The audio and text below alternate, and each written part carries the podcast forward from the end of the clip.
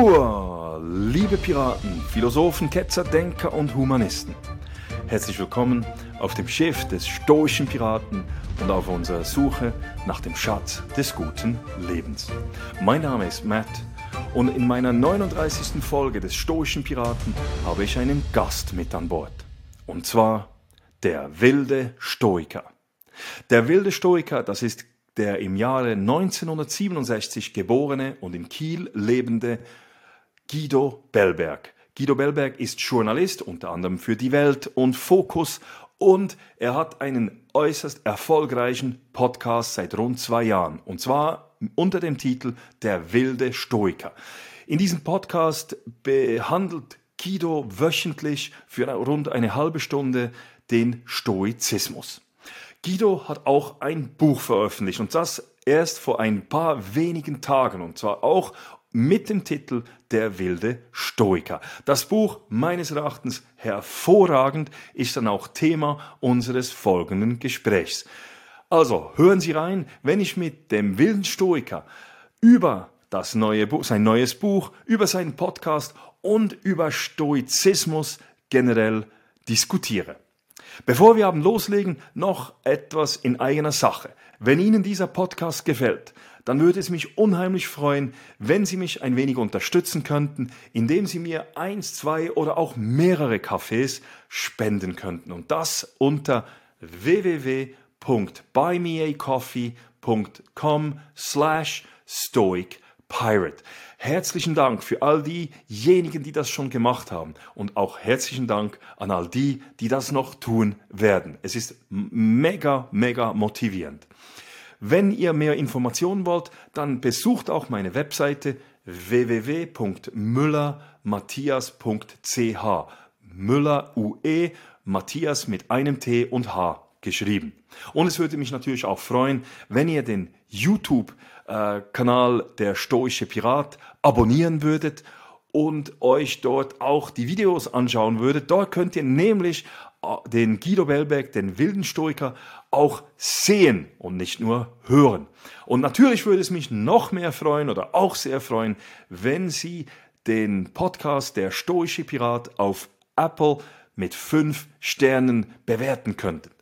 Das wäre wirklich toll. Aber jetzt, das ist, das reicht jetzt viel Spaß mit dem Gespräch zwischen, zwischen dem wilden Stoiker und dem stoischen Piraten. Lieber Guido, ähm, ich habe es in meiner Einführung gesagt, du betreibst seit einigen Jahren einen Podcast, zwar einen erfolgreichen Podcast mit dem Titel Der wilde Stoiker.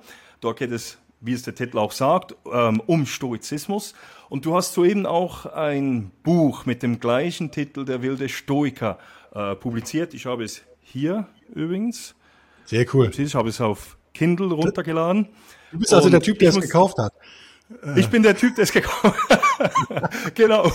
Aber ich muss sagen, ich bin begeistert. Ich bin wirklich begeistert. Ich habe es in drei Tagen gelesen und cool. ähm, wirklich absolut top. Also auch dein Podcast ist super, aber da, also das, das Buch ich bin absolut wirklich begeistert von dem Buch, wie du dort den Stoizismus bringst, wie du das äh, rüberbringst, also absolut top.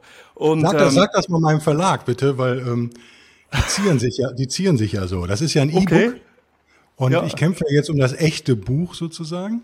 Ja. Und äh, die werden das ja jetzt hier nicht hören, deswegen kann ich das sagen. Wenn das nicht vorwärts geht die nächsten zwei Wochen, bringe ich das selber raus auch. Also habe ich auch ja. keinen Bock mehr. Dann habe ja, ich einfach keinen Bock mehr. Also ich, ich, muss ehrlich sagen, ich, habe, ich wollte dich eben fragen, hast du, gibt es auch eine Hardcopy von dem Buch?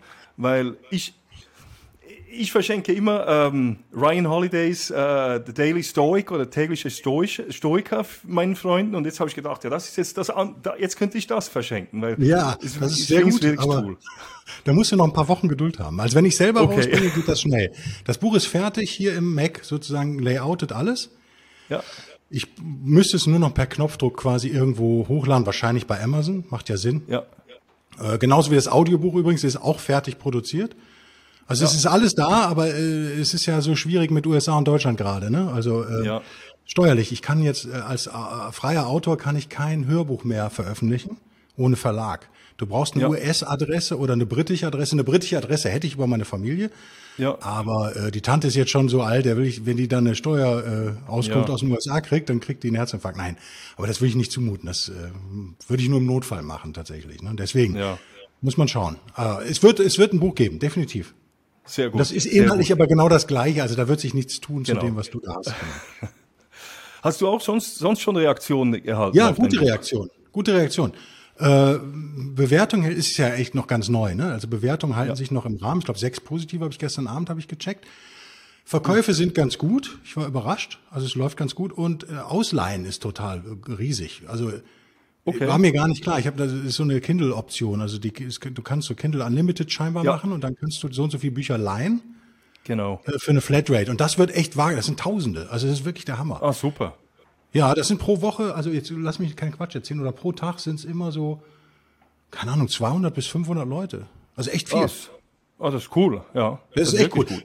Ich kann ja nicht sagen, was mir das finanziell bringt, wahrscheinlich nur ein paar Cent. Ja, ja. Aber, aber äh, es macht halt Spaß. Also du ja, siehst halt logisch. halt, genau, du siehst halt einen Erfolg und das ist halt geil, ne? Absolut, absolut. Ja, ja. Ähm, dein Titel, Titel ist ja der wilde Stoiker. Der wilde Stoiker, das ist auch der Titel von deinem Podcast. Genau. Und jedes Mal habe ich mich gefragt, auch schon wenn ich deinen Podcast höre, was hat es auf sich mit diesem Titel? Wieso der wilde Stoiker? Wieso ist der Guido Bellberg der Wilde? Ja, das, das, ist, das ist genau die Idee, dass du dich das fragst, natürlich.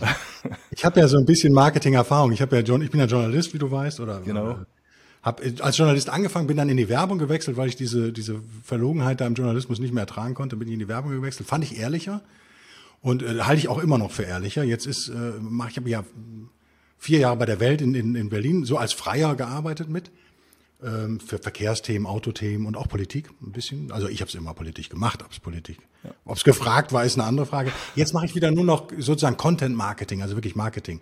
Ja. Und das heißt, ich bin so ein bisschen drauf gedrillt, auch wie denkt man so als Marketer. Und äh, ich schiebe das Mikro mal ein bisschen weg. Ich bin jetzt diese Shure-Mikros gewöhnt. Entschuldigung, da musst du reinschneiden. Das, das ist ein sehr empfindlich. Ich stelle das mal ein bisschen weg. Äh, der wilde Stoiker heißt deswegen so, weil Erstmal wollte ich das Keyword besetzen, Stoiker, weil das ja. Keyword Stoizismus kannst du nicht mehr besetzen, das ist halt platt. Ja. Und zweitens ist das wild genau das, was die Leute nicht mit Stoizismus assoziieren. Also genau. ich wollte diesen Gegensatz da drin haben, damit er ein bisschen neu geweckt und Inhaltlich ist es tatsächlich so, waren die Stoiker ja wild. Also das ist einfach nicht. Das Vorteil sagt ja was anderes. Ne? Das Vorteil sagt, das sind sehr gesetzte alte Männer und so. Aber wenn du in die Geschichte guckst, sagen wir mal, die großen äh, äh, Zenon, der Gründer. Ja. Äh, äh ich überlege, Chrysippus war ein Ausländer, das sind auch alles Ausländer, das ist halt auch geil. Ne? Ja. Zenon Ausländer, Chrysippus Ausländer, äh, Epictetus Ex-Sklave. Genau. Äh, Seneca, ja, ein reicher Pinkel, wenn man so will, also spanische Ritter, Adel, aber auch ein wilder Typ eigentlich. Also die Stoiker, die historischen Stoiker waren wild und wenn du dir die modernen anguckst, finde ich die auch nicht so brav. Also das ist. Genau.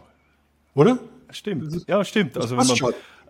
Genau, es, es passt schon. Aber es ist, es ist, ein, es ist ein toller Trick eigentlich, wie man auf dich aufmerksam wird und ja, eben sich eben diese Frage stellt. Das ist, das ist gut. Ja. Wie bist du eigentlich Stoiker geworden? Ja, das ist eine gute Frage. Wie, wie hast du den Zugang zum Stoizismus ge ge geschafft oder gekriegt? Ich nenne mich ja selber nicht Stoiker, ich nenne mich ja immer so ein stoischer Reisender, weil ich äh, ja, das ist die Idee dieses stoischen, stoischen Weisen sozusagen. Ne? Also dass dieser Anspruch, den man als Stoiker an, an sich stellen kann, ist ja riesig. Und die Theorie, auch in der Antike, genau wie heute, ist, das schaffst du eigentlich als Mensch nicht, sondern das schafft dieser sogenannte stoische Weise oder Heilige, kannst du übersetzen, wie du willst. Der schafft ja. das, aber hat es den jemals gegeben? Wir wissen es nicht. Deswegen finde ich es immer besser zu sagen, man ist auf so einer Reise dahin.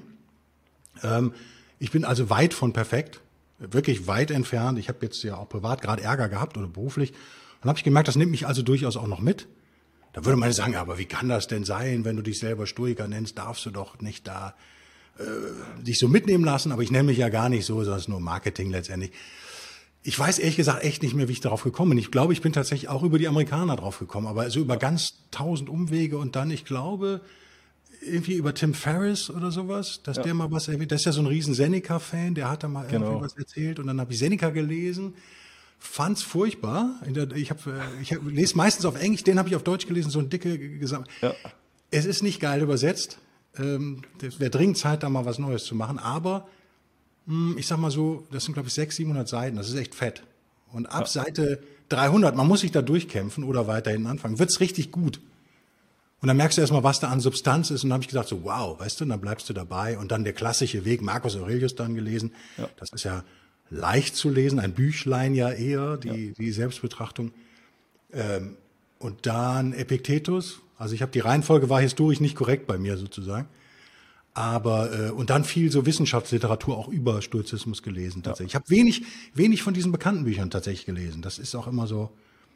Äh, ich habe zum Beispiel ja. nie den Holiday gelesen. Das denken aber immer alle. Da, okay. Ich, ich ja. habe den nie gelesen. Ich kenne den, aber eher als Marketer tatsächlich. Ja, ja, ja. Ja, er kommt, er kommt ja auch aus dem Marketingbereich. Genau. So, genau. Und da ist eine, so eine Legende natürlich, weil er, ja. weil er äh, American Apparel hat er, glaube ich, gemacht, diese Klamotten. Genau. Ja, mit einem genau. Mini-Budget äh, damals und alleine mit, ich glaube, mit 20 oder so. Ja, ja, sehr jung sehr jung und hat da so eine Weltmarke draus gemacht. Also das ist natürlich nicht immer moralisch einwandfrei gewesen, glaube ich, aber es hat funktioniert und dadurch ist er interessant. Ne? So, also ich kann dir echt nicht mehr sagen, was konkret der Auslöser war. Ja. Ähm, sicherlich irgendeine so Sinnsuche, die man so hat. Ne? Ja. ja. Aber es gab keinen anderen. Das ist, fragen mich immer alle und ich kann es nie beantworten. Es tut mir mal. Ich würde gerne, ob ich eine Geschichte erfinde. Ich bin ja Autor, ich kann ja erfinden. Eine ganz spektakuläre Geschichte, wie ich, äh, aber es ist, wäre nicht ehrlich, ne? Ja. Ich weiß es einfach nicht. Okay, okay.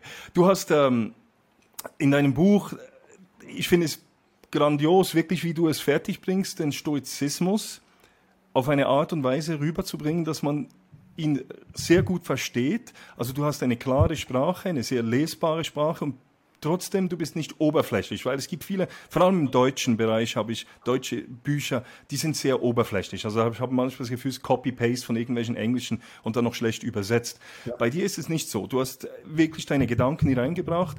Ähm, und eben, es, es gelingt dir, dies sehr verständlich zu übermitteln. Und jetzt, in diesem Sinne möchte ich dich auch fragen, ähm, Kannst du mir den, den Begriff Stoizismus, wie du ihn siehst, äh, erklären? Also was ist Stoizismus für dich genau? Also äh, ja, äh, ich, ich wusste, dass du mich das fragst. Das ist eine gemeine Frage natürlich, weil Stoizismus so komplex ist, aber ich beantworte sie gerne. Ich, das ist mein Anspruch übrigens äh, natürlich. Ich bin ja Autor und, und äh, lebe ja vom Schreiben, seit ich 20 bin. Also da habe ich einen Anspruch, deswegen ist das einfach so. Die anderen haben, glaube ich, den Anspruch einfach nicht. Und das ist vielleicht auch leichter, wenn man den nicht hat. Aber ich muss das Zeug ja selber lesen, hunderte von Mal. Und wenn es mir nicht gefällt, dann würde ich es nicht veröffentlichen. Also das, ich habe schon einen hohen Anspruch. Ich habe jetzt eine neue Definition, wenn du die hören willst, seit ein paar Wochen erst. Äh, ich bin ja, das wissen viele nicht, ich, bin, ich habe ja so eine NLP-Ausbildung tatsächlich. Also so ein ja. bisschen Coaching, Hypnose, das Zeug.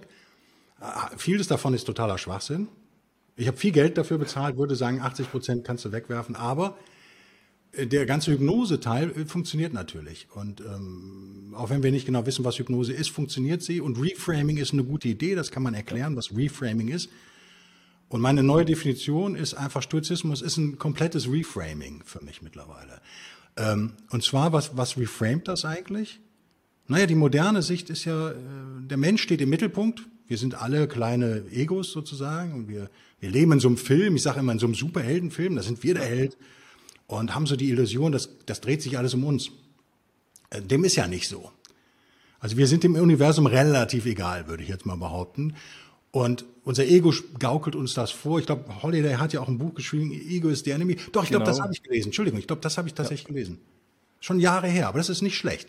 Und das ja. ist ein, eine zentrale Idee tatsächlich.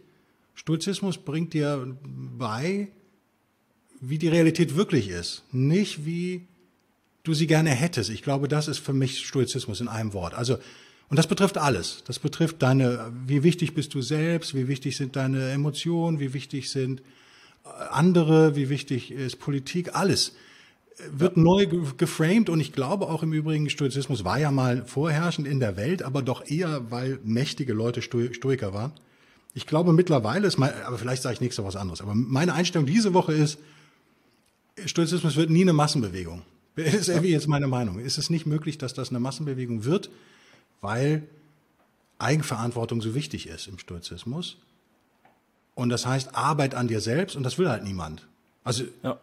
ich würde sagen, dann wären wir immer im, irgendwie zwischen ein und 30 Prozent der Bevölkerung. Völlig, im Übrigen völlig egal, ob Deutschland, Schweiz, USA oder das antike Griechenland. Ich glaube, dass Zenon genau das gleiche Problem hatte im Übrigen. Wenn, wenn du in die Geschichtsbücher guckst, es ist lustig, die hatten die gleichen Probleme. Das finde ich so witzig. Ja. Ja, Mit ihren eigenen Egos und Eitelkeiten und ja. all das hat, es hat sich nichts geändert. Das ist auch so schön irgendwie. Ja. Das habe ich auch das, den Eindruck. Also die, wir haben, man sagt zwar immer, ja, die Welt verändert sich, sie geht schneller vorwärts und so weiter. Es ist zwar die Technologie, die sich verändert, wir haben neue Möglichkeiten, aber der Mensch an und für sich hat sich nicht wirklich weiterentwickelt. Die gleichen Probleme wie vor 2000 Jahren. Du sprichst es an, die, die Selbstverantwortung. Ähm, Stoizismus ist eine praktische Philosophie, also sie will äh, gelebt werden. Es ist nicht nur ein intellektuelles Konstrukt. Du, nennst, du nennst es in deinem Buch ähm, Lebenskunst. Das bedeutet natürlich auch, dass man eben Eigenverantwortung übernehmen will, muss, um eben das, diese Lebenskunst auch äh, umzusetzen. Vielleicht kannst du das etwas erläutern. Diese, was ist für dich Lebenskunst oder eben diese praktische, dieser praktische Stoizismus? Also ich glaube, äh, ich glaube, dass eine Minderheit von uns äh, Stoizismus ist ja global, ne? das muss man vielleicht auch mal sagen. Das ist jetzt nicht, ich finde es ich find's geil, das ist eigentlich unser westliches Erbe. Das bin ich, glaube ich, auch der Erste, der das gesagt hat. Das ist nichts Fremdes und es kommt jetzt über das Silicon Valley vielleicht zurück, aber es ist unser Ding. Es, ist, es gibt nichts Europäischeres als den Stoizismus, würde ich behaupten. Das ist wirklich von Griechenland über Rom zu uns sozusagen, das ist Teil unseres Erbes und das sollten wir kennen. Also mal ganz banal, also schon aus historischer Verantwortung sollten wir das kennen. Und äh, das ist ein Teil von uns. Wir müssen da nicht nach Asien gehen. Wir müssen jetzt zum Beispiel uns nicht den Buddhismus reinziehen, der ja ähnlich ist in einigen Dingen. Das ist, ist schon so. Und Taoismus, da gibt es so Berührungspunkte. Äh, aber es ist ein Teil von uns. Andererseits sind Stoiker natürlich so, so Weltbürger. Also multikulturell. Äh, äh also viele linke Schlagworte passen gut in Stoizismus. Und äh, das gefällt mir auch, muss ich sagen. Also ich sehe mich auch eher nicht als Deutscher oder so jetzt. Ich bin natürlich Deutscher, aber ich sehe mich schon eher also als Weltbürger tatsächlich. Und, ja. ähm, in dieser Weltbürgerschaft sozusagen haben wir halt, weiß ich nicht, 20 bis 40 Prozent, die wollen ihr Leben verbessern, die wollen sich, die wollen wirklich an sich arbeiten. Das ist, gibt, ist, glaube ich, ein menschliches Bedürfnis. Die wollen sich verwirklichen, die wollen wachsen, die wollen besser in irgendeiner Form, wie auch immer du das jetzt definierst, besser ja. werden. Und dann haben sie verschiedene Angebote, Philosophien, Religionen. Äh, der eine nimmt Drogen, keine Ahnung. Es gibt ganz viel, was man da machen kann. Und ich habe halt auch mir einiges angeschaut, jetzt nicht so intensiv. Bin auch kein religiöser Mensch, muss ich dazu sagen. Das ist vielleicht hilfreich, wenn man das ist. Glaube ich tatsächlich, dass es ein Evolutionsvorteil ist. Äh, intellektuell ist es ein Nachteil sicherlich, aber äh, emotional ist es ein Vorteil. Und dann kam ich irgendwann auf Stoizismus und ich, Buddhismus habe ich mir auch mal angeschaut, fand ich auch interessant, fand ich auch spannend. Und, und äh, auch Stoizismus hat so esoterische Elemente. Ich will das auch echt nicht verheimlichen. Ich glaube, ich stelle das auch immer nach vorne aber er ist doch extrem praktisch und er ist extrem einfach zu machen, weil er immer dich in den Mittelpunkt stellt, zu sagen, du äh, diesen Weihrauch verbrennst dienstags um 17.30 Uhr und immer ein rotes Hemd trägst und dich da, keine Ahnung, äh, nach Washington verbeugst, dann bist du nach drei Jahren, hast du den gelben Gürtel und so. So ist das eben nicht. Es gibt keine äußerlichen Anforderungen, es gibt keine Kirche, die dahinter steht, es gibt keine sturchen Organisationen, es gibt welche, aber es ist nicht so streng und es gibt keine äh, keine, ja, man kann, man kann die Schuld nicht im Außen mehr suchen. Ich glaube, das ist das Befreiende. Das ist schmerzhaft, erstmal, aber du bist verantwortlich für dein Leben. Wenn du das akzeptiert ja. hast, dann macht es in meinen Augen echt Sinn, dass man mal guckt, okay, wenn das kein neues Problem ist, haben wir ja beide gerade gesagt, das ist kein neues Problem. Äh, es gab ja noch andere, wahrscheinlich sogar schlauere Leute als uns. Was haben die eigentlich ja. gesagt? Und wir, wir haben jetzt auf einmal über 2000 Jahre Wissen, ähm, auf das wir zugreifen können. Da wären wir dumm, wenn wir das nicht tun. Oder? Also ich, ich will es mir auch einfach machen. Du merkst schon, ich bin natürlich auch faul. Ich will nicht äh, das Rad neu erfinden genau. müssen jedes Mal. Wenn, wenn einer schon Absolut. 60 Jahre darüber nachgedacht hat und, und äh, den kann ich auch nicht einholen. Ne? Also Absolut. Also das ist genau das, was ich mir auch äh, gedacht habe schon. Weißt, wir diskutieren äh, über Sachen in unserer Welt, in der Politik und so weiter. Und am Schluss musst du sagen, ja, mach doch einfach die Bücher auf und schaut, schaut was, was die vor 2000 Jahren gesagt haben. Die haben die Probleme auch schon mal behandelt. Und äh, ja, es, wir müssen das Rad wirklich nicht neu erfinden. Du, du sagst, macht einfach die Bücher auf, aber in Wahrheit ist es ja das Buch aufmachen und sich äh, auf seinen eigenen Hintern setzen, ist ja viel anstrengender Genau. Als eine Feindesgruppe irgendwo sich zu suchen im Außen, Ja, es sind die Ausländer sind schuld oder es sind die Linken schuld oder es sind die Rechten schuld oder es sind die Männer schuld oder es sind die Frauen schuld. Es ist total einfach und ich bin davon auch nicht frei. Natürlich bin ich davon nicht frei. Ich glaube, das ist auch menschlich, so Tribes aufzumachen und zu gucken, wer gehört dazu und wer nicht. Und so. Und im Stoizismus kommst du da irgendwie, der sagt dir, ähm, ich glaube, das Hauptprinzip im Stoizismus ist tatsächlich diese Kontrollgeschichte, die ich immer wieder sage. Ich langweile die Leute wahrscheinlich damit, aber es ist wirklich so super wichtig. Wenn man das kapiert hat, ne, wie wenig Kontrolle man eigentlich hat über sein Leben, dann ist es auch echt entspannt. Weißt du, dann, dann kann man auch mal, kann man mal aufatmen und sagen, okay, was kann ich denn wirklich kontrollieren? Hm, hm, hm, nicht viel, aber darauf kann ich mich dann fokussieren und das kann ich dann auch angehen. Ich glaube, wir sind doch alle überfordert. Wir sind doch alle überfordert. Das Leben ist ja auch komplex und schwierig. Nochmal, ich glaube übrigens nicht, dass es in Athen einfacher war vor zweieinhalbtausend Jahren, echt nicht. Aber es ist, Leben ist schwierig. Wir sterben alle, das sind schwierige Themen, die jeder mit sich rumträgt. Wir werden alle krank. Wir verlieren Leute, äh, wir werden betrogen, wir werden belogen. Es passieren viele negative Dinge im Leben. Und äh, ich fand die so, also die zu leugnen macht keinen Sinn. Und Stoizismus fand ich hat so eine ganz gute Art, damit umzugehen. Also es geht da nicht so, Schuld ist nicht so ein Riesenthema in Stoizismus. Das fand ich, glaube ich, sympathisch. Also Schuld, diese Schulddiskussionen führen einen, führen einen ja auch wirklich nicht weiter. Ich meine, stimmt. Wenn du dich mit deiner Frau streitest und sie baut Mist, meine Frau baut ständig Mist, weißt du? ständig. Ja, die ist, die ist super süß, aber sie ist halt auch so ein bisschen verträumt, dann baut sie halt Mist. Ja. Und, und ich habe mich da zehn Jahre darüber aufgeregt und dann habe ich gedacht, ja, aber willst du diese Frau haben oder nicht? Du, am Ende des Tages und dann guck halt, dann mach das für sie mit sozusagen. Übernimm die Verantwortung und wenn du weißt, sie macht immer den gleichen Fehler, dann korrigier diesen Fehler. Aber schimpf nicht mit ihr, weißt du, lass sie in Ruhe. Lass sie den Fehler machen. Und ich glaube, das, das ist total schwer. Für mich ist es super schwer. Äh, ja, also ich habe in mir auch drin, dass ich Leute gerne beschuldige und weißt du, dass ich gerne auch emotional werde und so. Und dann, ja. dann muss man sich selber, äh, muss man so nach drei Jahren Stoizismus oder so oder vier Jahren, dann sagt man sich so, wie kindisch, weißt du, sei nicht so albern und so. Und, ja, ja. Und das ist aber ein Weg. Also ich glaube, genau. du kannst nicht jetzt ein Buch lesen und sagen, hey, ich werde jetzt Stoikerin oder Stoiker. Ja. Das wird nicht funktionieren. Aber der Zuspruch ist ja da. Klar. Ich meine, der ist ja der, der Podcast ist echt erfolgreich. Der ist äh, also für, für jemanden, der keine Werbung macht. Ich habe nicht eine Pressemitteilung rausgeschickt. Ja, hau, ne? Also wie dumm von mir natürlich, aber ja, ich habe noch was zu tun. Weißt du, der Podcast ist sozusagen mein, mein Hobby.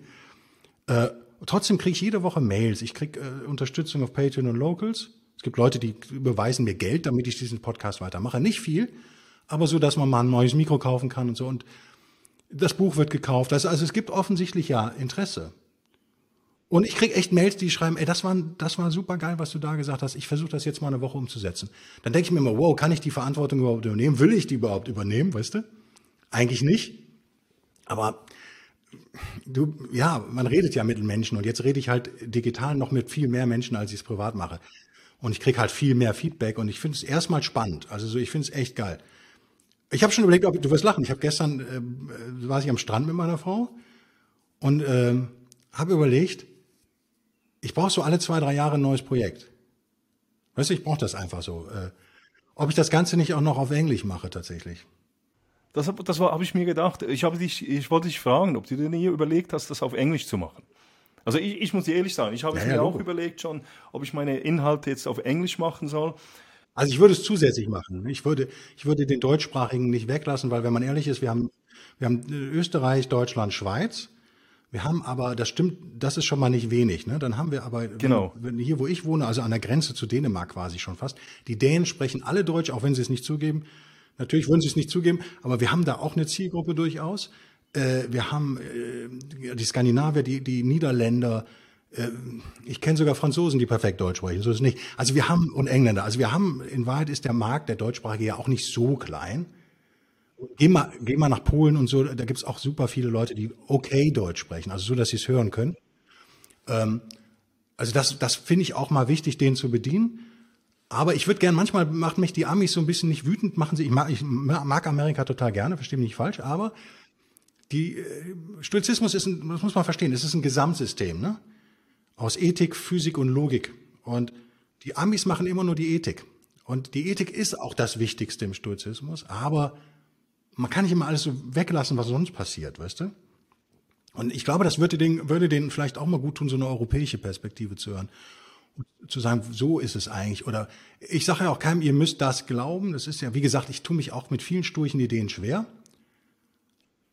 Aber ähm, man sollte sie kennen. Also man sollte sie zumindest auch kennen, sage ich mal. Und die, die beschränken ja. immer alles auf so fünf. Und das meintest du am Anfang mit oberflächlich. Ne? Genau. Die beschränken alles ja. auf fünf Ideen und die werden immer wieder gekäut. Genau. In allen Büchern und so. Genau. Und das ist so, am Anfang ist das, ist das cool, wenn du neu reinkommst. Genau. Aber sag mal, nach einem halben Jahr willst genau. du mehr? Ja. Dann hast du nur die Wahl, das habe ich dem Verlag auch gesagt, aber irgendwie kapiert es keiner. Ich habe einen Literaturagenten, mit dem ich gesprochen habe in Berlin, der sagt auch, Mensch, das ist, liest sich ja toll, das Buch, aber bla bla bla bla bla. Und ich sage, pass auf Leute, wir haben folgende Situation. Wir haben Leute, die kein Englisch sprechen oder nicht auf dem hohen Niveau, dass sie die Originale lesen können. Dann können die nur die Anfänger in Bücher lesen oder die Wissenschaftsliteratur, wo ein Buch ja schon mal locker 100 Euro kostet oder so. Wer macht das denn? Also ich meine ernsthaft. Und die ganze Mitte ist leer. Und da würde ich gerne rein. Also ich würde gerne umfassend sein, aber verständlich schreiben sozusagen. Und wer will, kann da aber tiefer eintauchen. So. Ja, da sehen die keinen Markt, ne? Ähm, das ist aber auch klar, weil so Verlage anders kalkulieren als wir jetzt oder als ich als Autor kalkuliere ganz anders. Wenn ich so ein Buch rausbringe und es lesen zwei, dreitausend Menschen, ist das ja kostendeckend sozusagen. Also habe ich so grob im Kopf, so ungefähr die Zahl. Und das, habe, das halte ich für machbar. Ja. Das halte ich für machbar. Ja, ungefähr. Ja. ja aber ich glaube, für einen Verlag ist das uninteressant. Für einen Verlag ist das uninteressant. Wenn ja. du 5000 Bücher Also ich denke es auch. Oder? Ich, ich habe also keine Ahnung von Verlagen, auch. aber ich glaube, dass. Ja. Also wir haben keinen Massenmarkt, das muss einem klar sein. Ja, ja. Nur ich überlege, aber man hat eine Nische. Es ist eine Nische. Und ich denke, ja, und ich denke, dass, wie du es gesagt hast, die Menschen suchen ja nach, nach Tribes. Und ich kann mir schon vorstellen, dass du diesen, dass man so einen Tribe, eben den Stoiker-Tribe, Tribe dann auch bedienen kann. Die Frage ist, ob man, ob man da überhaupt einen aufmachen will, aber ich, du hast wahrscheinlich recht, die machen es so oder so. Ich hatte auch schon Anfragen, wir haben hier den Stoiker-Stammtisch in so und so und so. Ich finde das immer ganz lieb. Ja, ja, ich finde das ganz süß.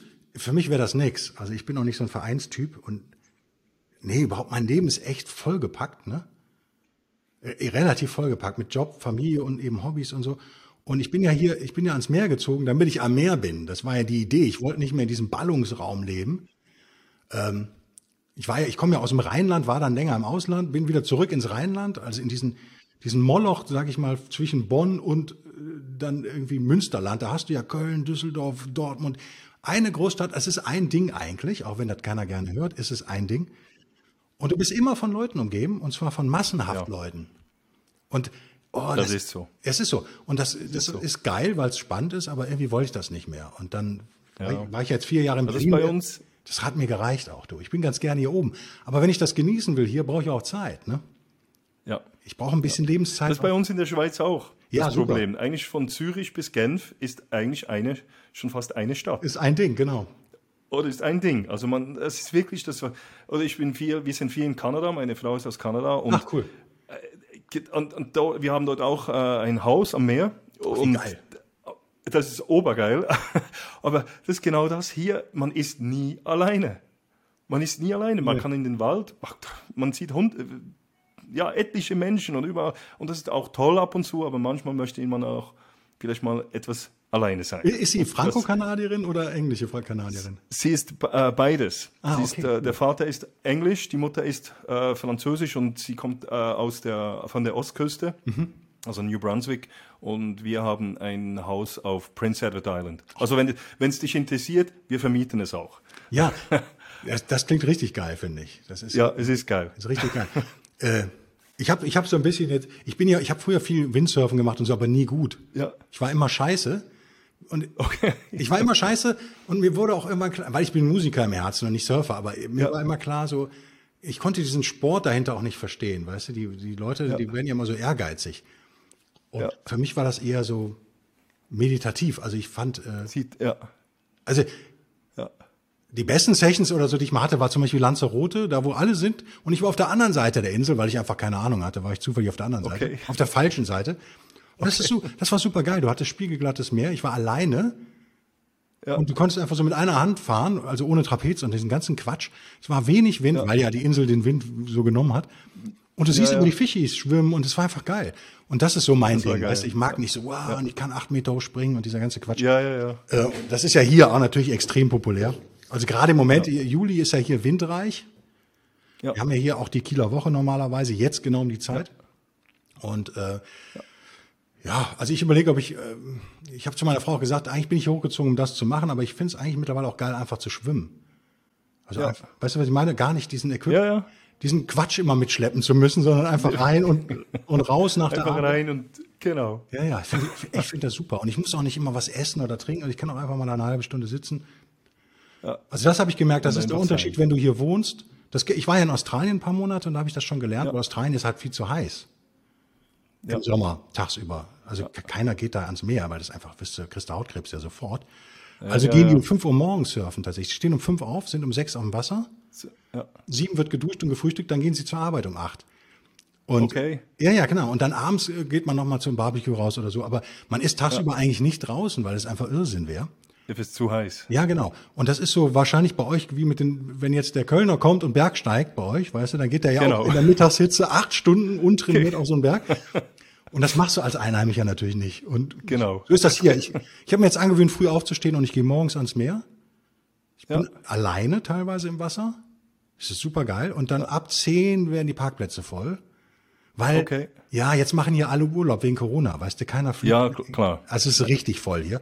Und dann bin ich okay. aber wieder weg. Und dann sehe ich immer den Stau in die andere Richtung, weißt du, und denke mir, ja, ja. ja. Und dann Wo wohnst du genau? Äh, in, bei Kiel. Kiel, okay. Also Ostsee. Okay. Ostsee, ja, ja. Okay. Genau. Aber okay. du bist ja natürlich auch ruckzuck an der Nordsee, das ist halt traumhaft, ne? Und ja, ja, ja es ist ja. geil. Also, das ist schon geil. Passt auch zu Stoizismus irgendwie, finde ich, dass ja. man so. Ja, absolut. Man kann sich darüber aufregen, dass jetzt die ganzen Touristen kommen. Könnte man.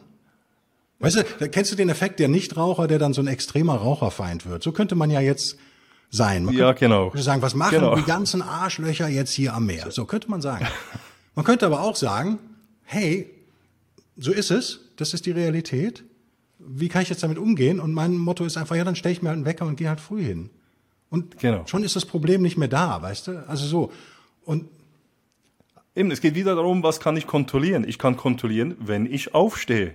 Äh, ich kann genau. nicht kontrollieren, wie viele Leute das kommen, aber ich kann kontrollieren, wann ich zum Strand gehe. Und dann gehe ich halt dann, wenn keine Leute dort sind. Ja, und mal ganz ehrlich, hier ist ja auch eine strukturschwache Region. Das ist ja. doch schön, wenn die Leute ein bisschen Geld hier lassen. Das ist ja auch Natürlich. wichtig. Also der Tourismus ist ja wichtig. Es macht ja keinen Sinn, wichtig, sich über ja. Touristen aufzuregen. Das sind ja auch nur Menschen, die wollen auch mal irgendwie Spaß haben und das ist ja auch okay. Absolut. Ja? Absolut. Also das, das, das, äh, für mich das Wichtigste an Stoizismus ist wirklich Logos und Tugendhaftigkeit sind ja so das Oberste sozusagen. Stell ich, sage ich auch ständig das Wort tugendhaft. Ich finde es so schön altmodig auch, deswegen benutze ich es auch gerne. Jeder weiß aber, was gemeint ist, finde ich auch witzig. Ja. Und sich ständig zu hinterfragen, ist das, was ich mache, A, sinnvoll? Also habe ich überhaupt einen Einfluss auf die Welt an, an der Stelle ja. oder nicht? Und wenn nicht, dann sich nicht drum zu kümmern, ist total befreiend. Zu ja. sagen, ja, aber ich kann nicht meine, ich kann nicht ganz Deutschland kontrollieren, ja. Ich kann jetzt nicht 80 Millionen Leute kontrollieren, die in Urlaub wollen. Die fahren in den Urlaub. Egal was ich sage, egal was ich schreibe, es spielt keine Rolle. Aber ich kann mich kontrollieren. Ich kann mich kontrollieren. Ich kann meine Einstellung kontrollieren. Ich glaube, das ist, du hast ja eben gefragt, was ist eine einfache Definition von Stoizismus? Und das meine ich mit Reframing. Du änderst deine Einstellung zu den Dingen. Das ist, glaube ich, das Entscheidende. Du, du entscheidest, wie du darauf reagierst. Du musst dich nicht aufregen. Du kannst dich aufregen, aber du, du erkennst mal, du musst nicht. Und dann genau. kannst du sagen, okay, das Thema ist mir so wichtig, da reg ich mich jetzt mal auf. Das Recht hast du ja. Und da, da werde ich aktivistisch irgendwie, da mache ich was. Du kannst aber auch sagen, nicht mein Problem, weißt du? Ist ja total befreiend. Ja. Es ist nicht ja. mein Problem, weißt du? Ja. ja.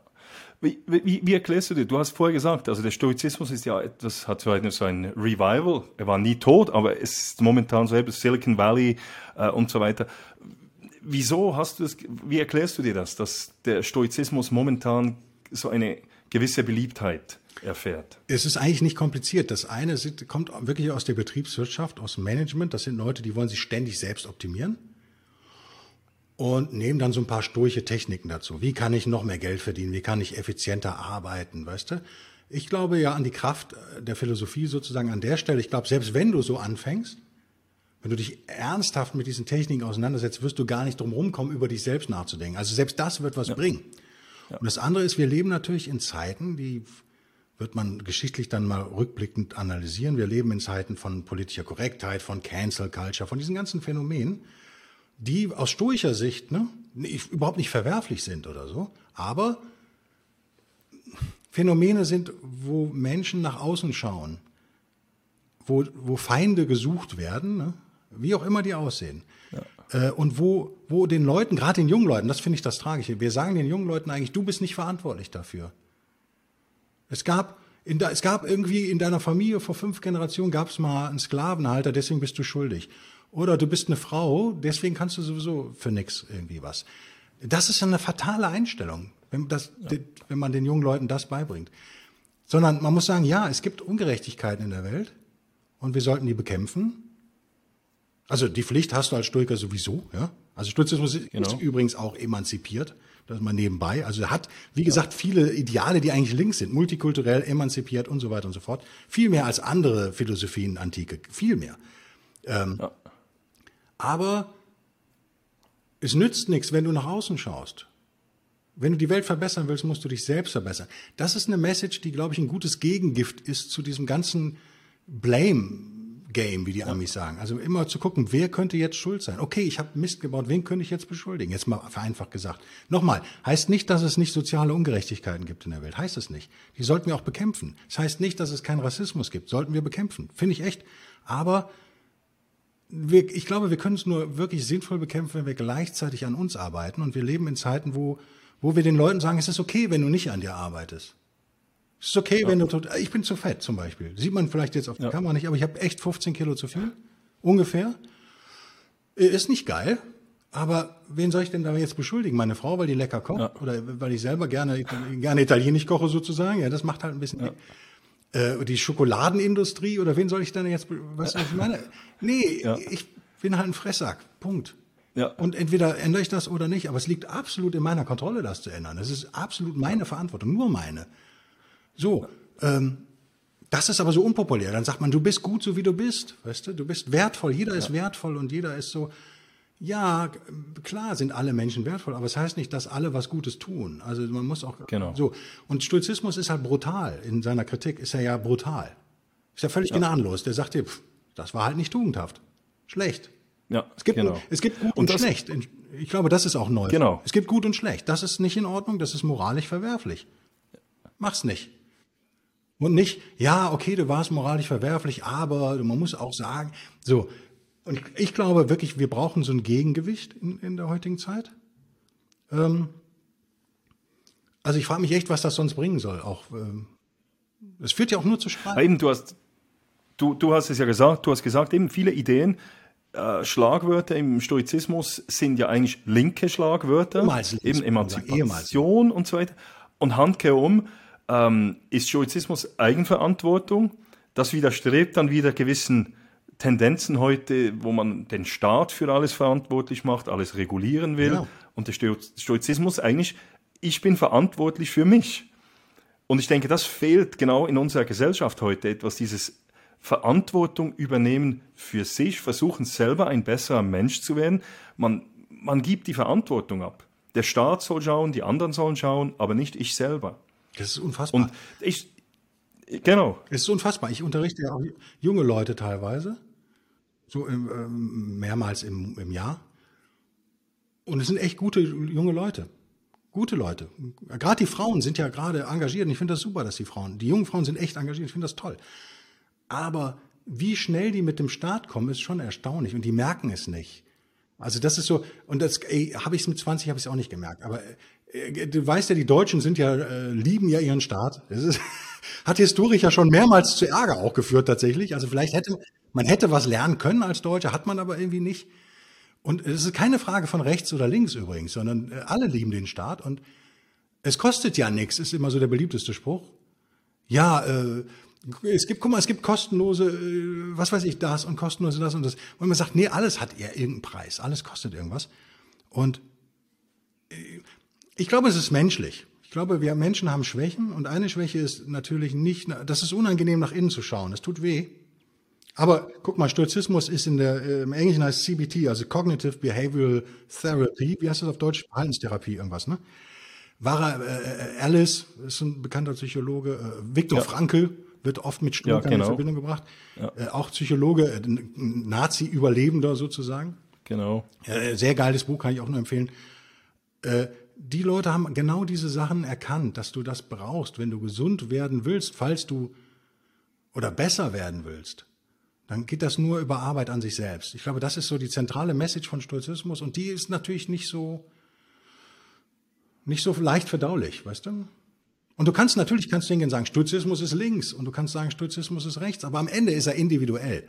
Und genau. das ist, und das ist, dann hast du ein Problem. Du kannst nicht mehr, kannst dich nicht mehr in einer Gruppe verstecken, sondern du musst sagen, habe ich da Scheiße gebaut oder nicht?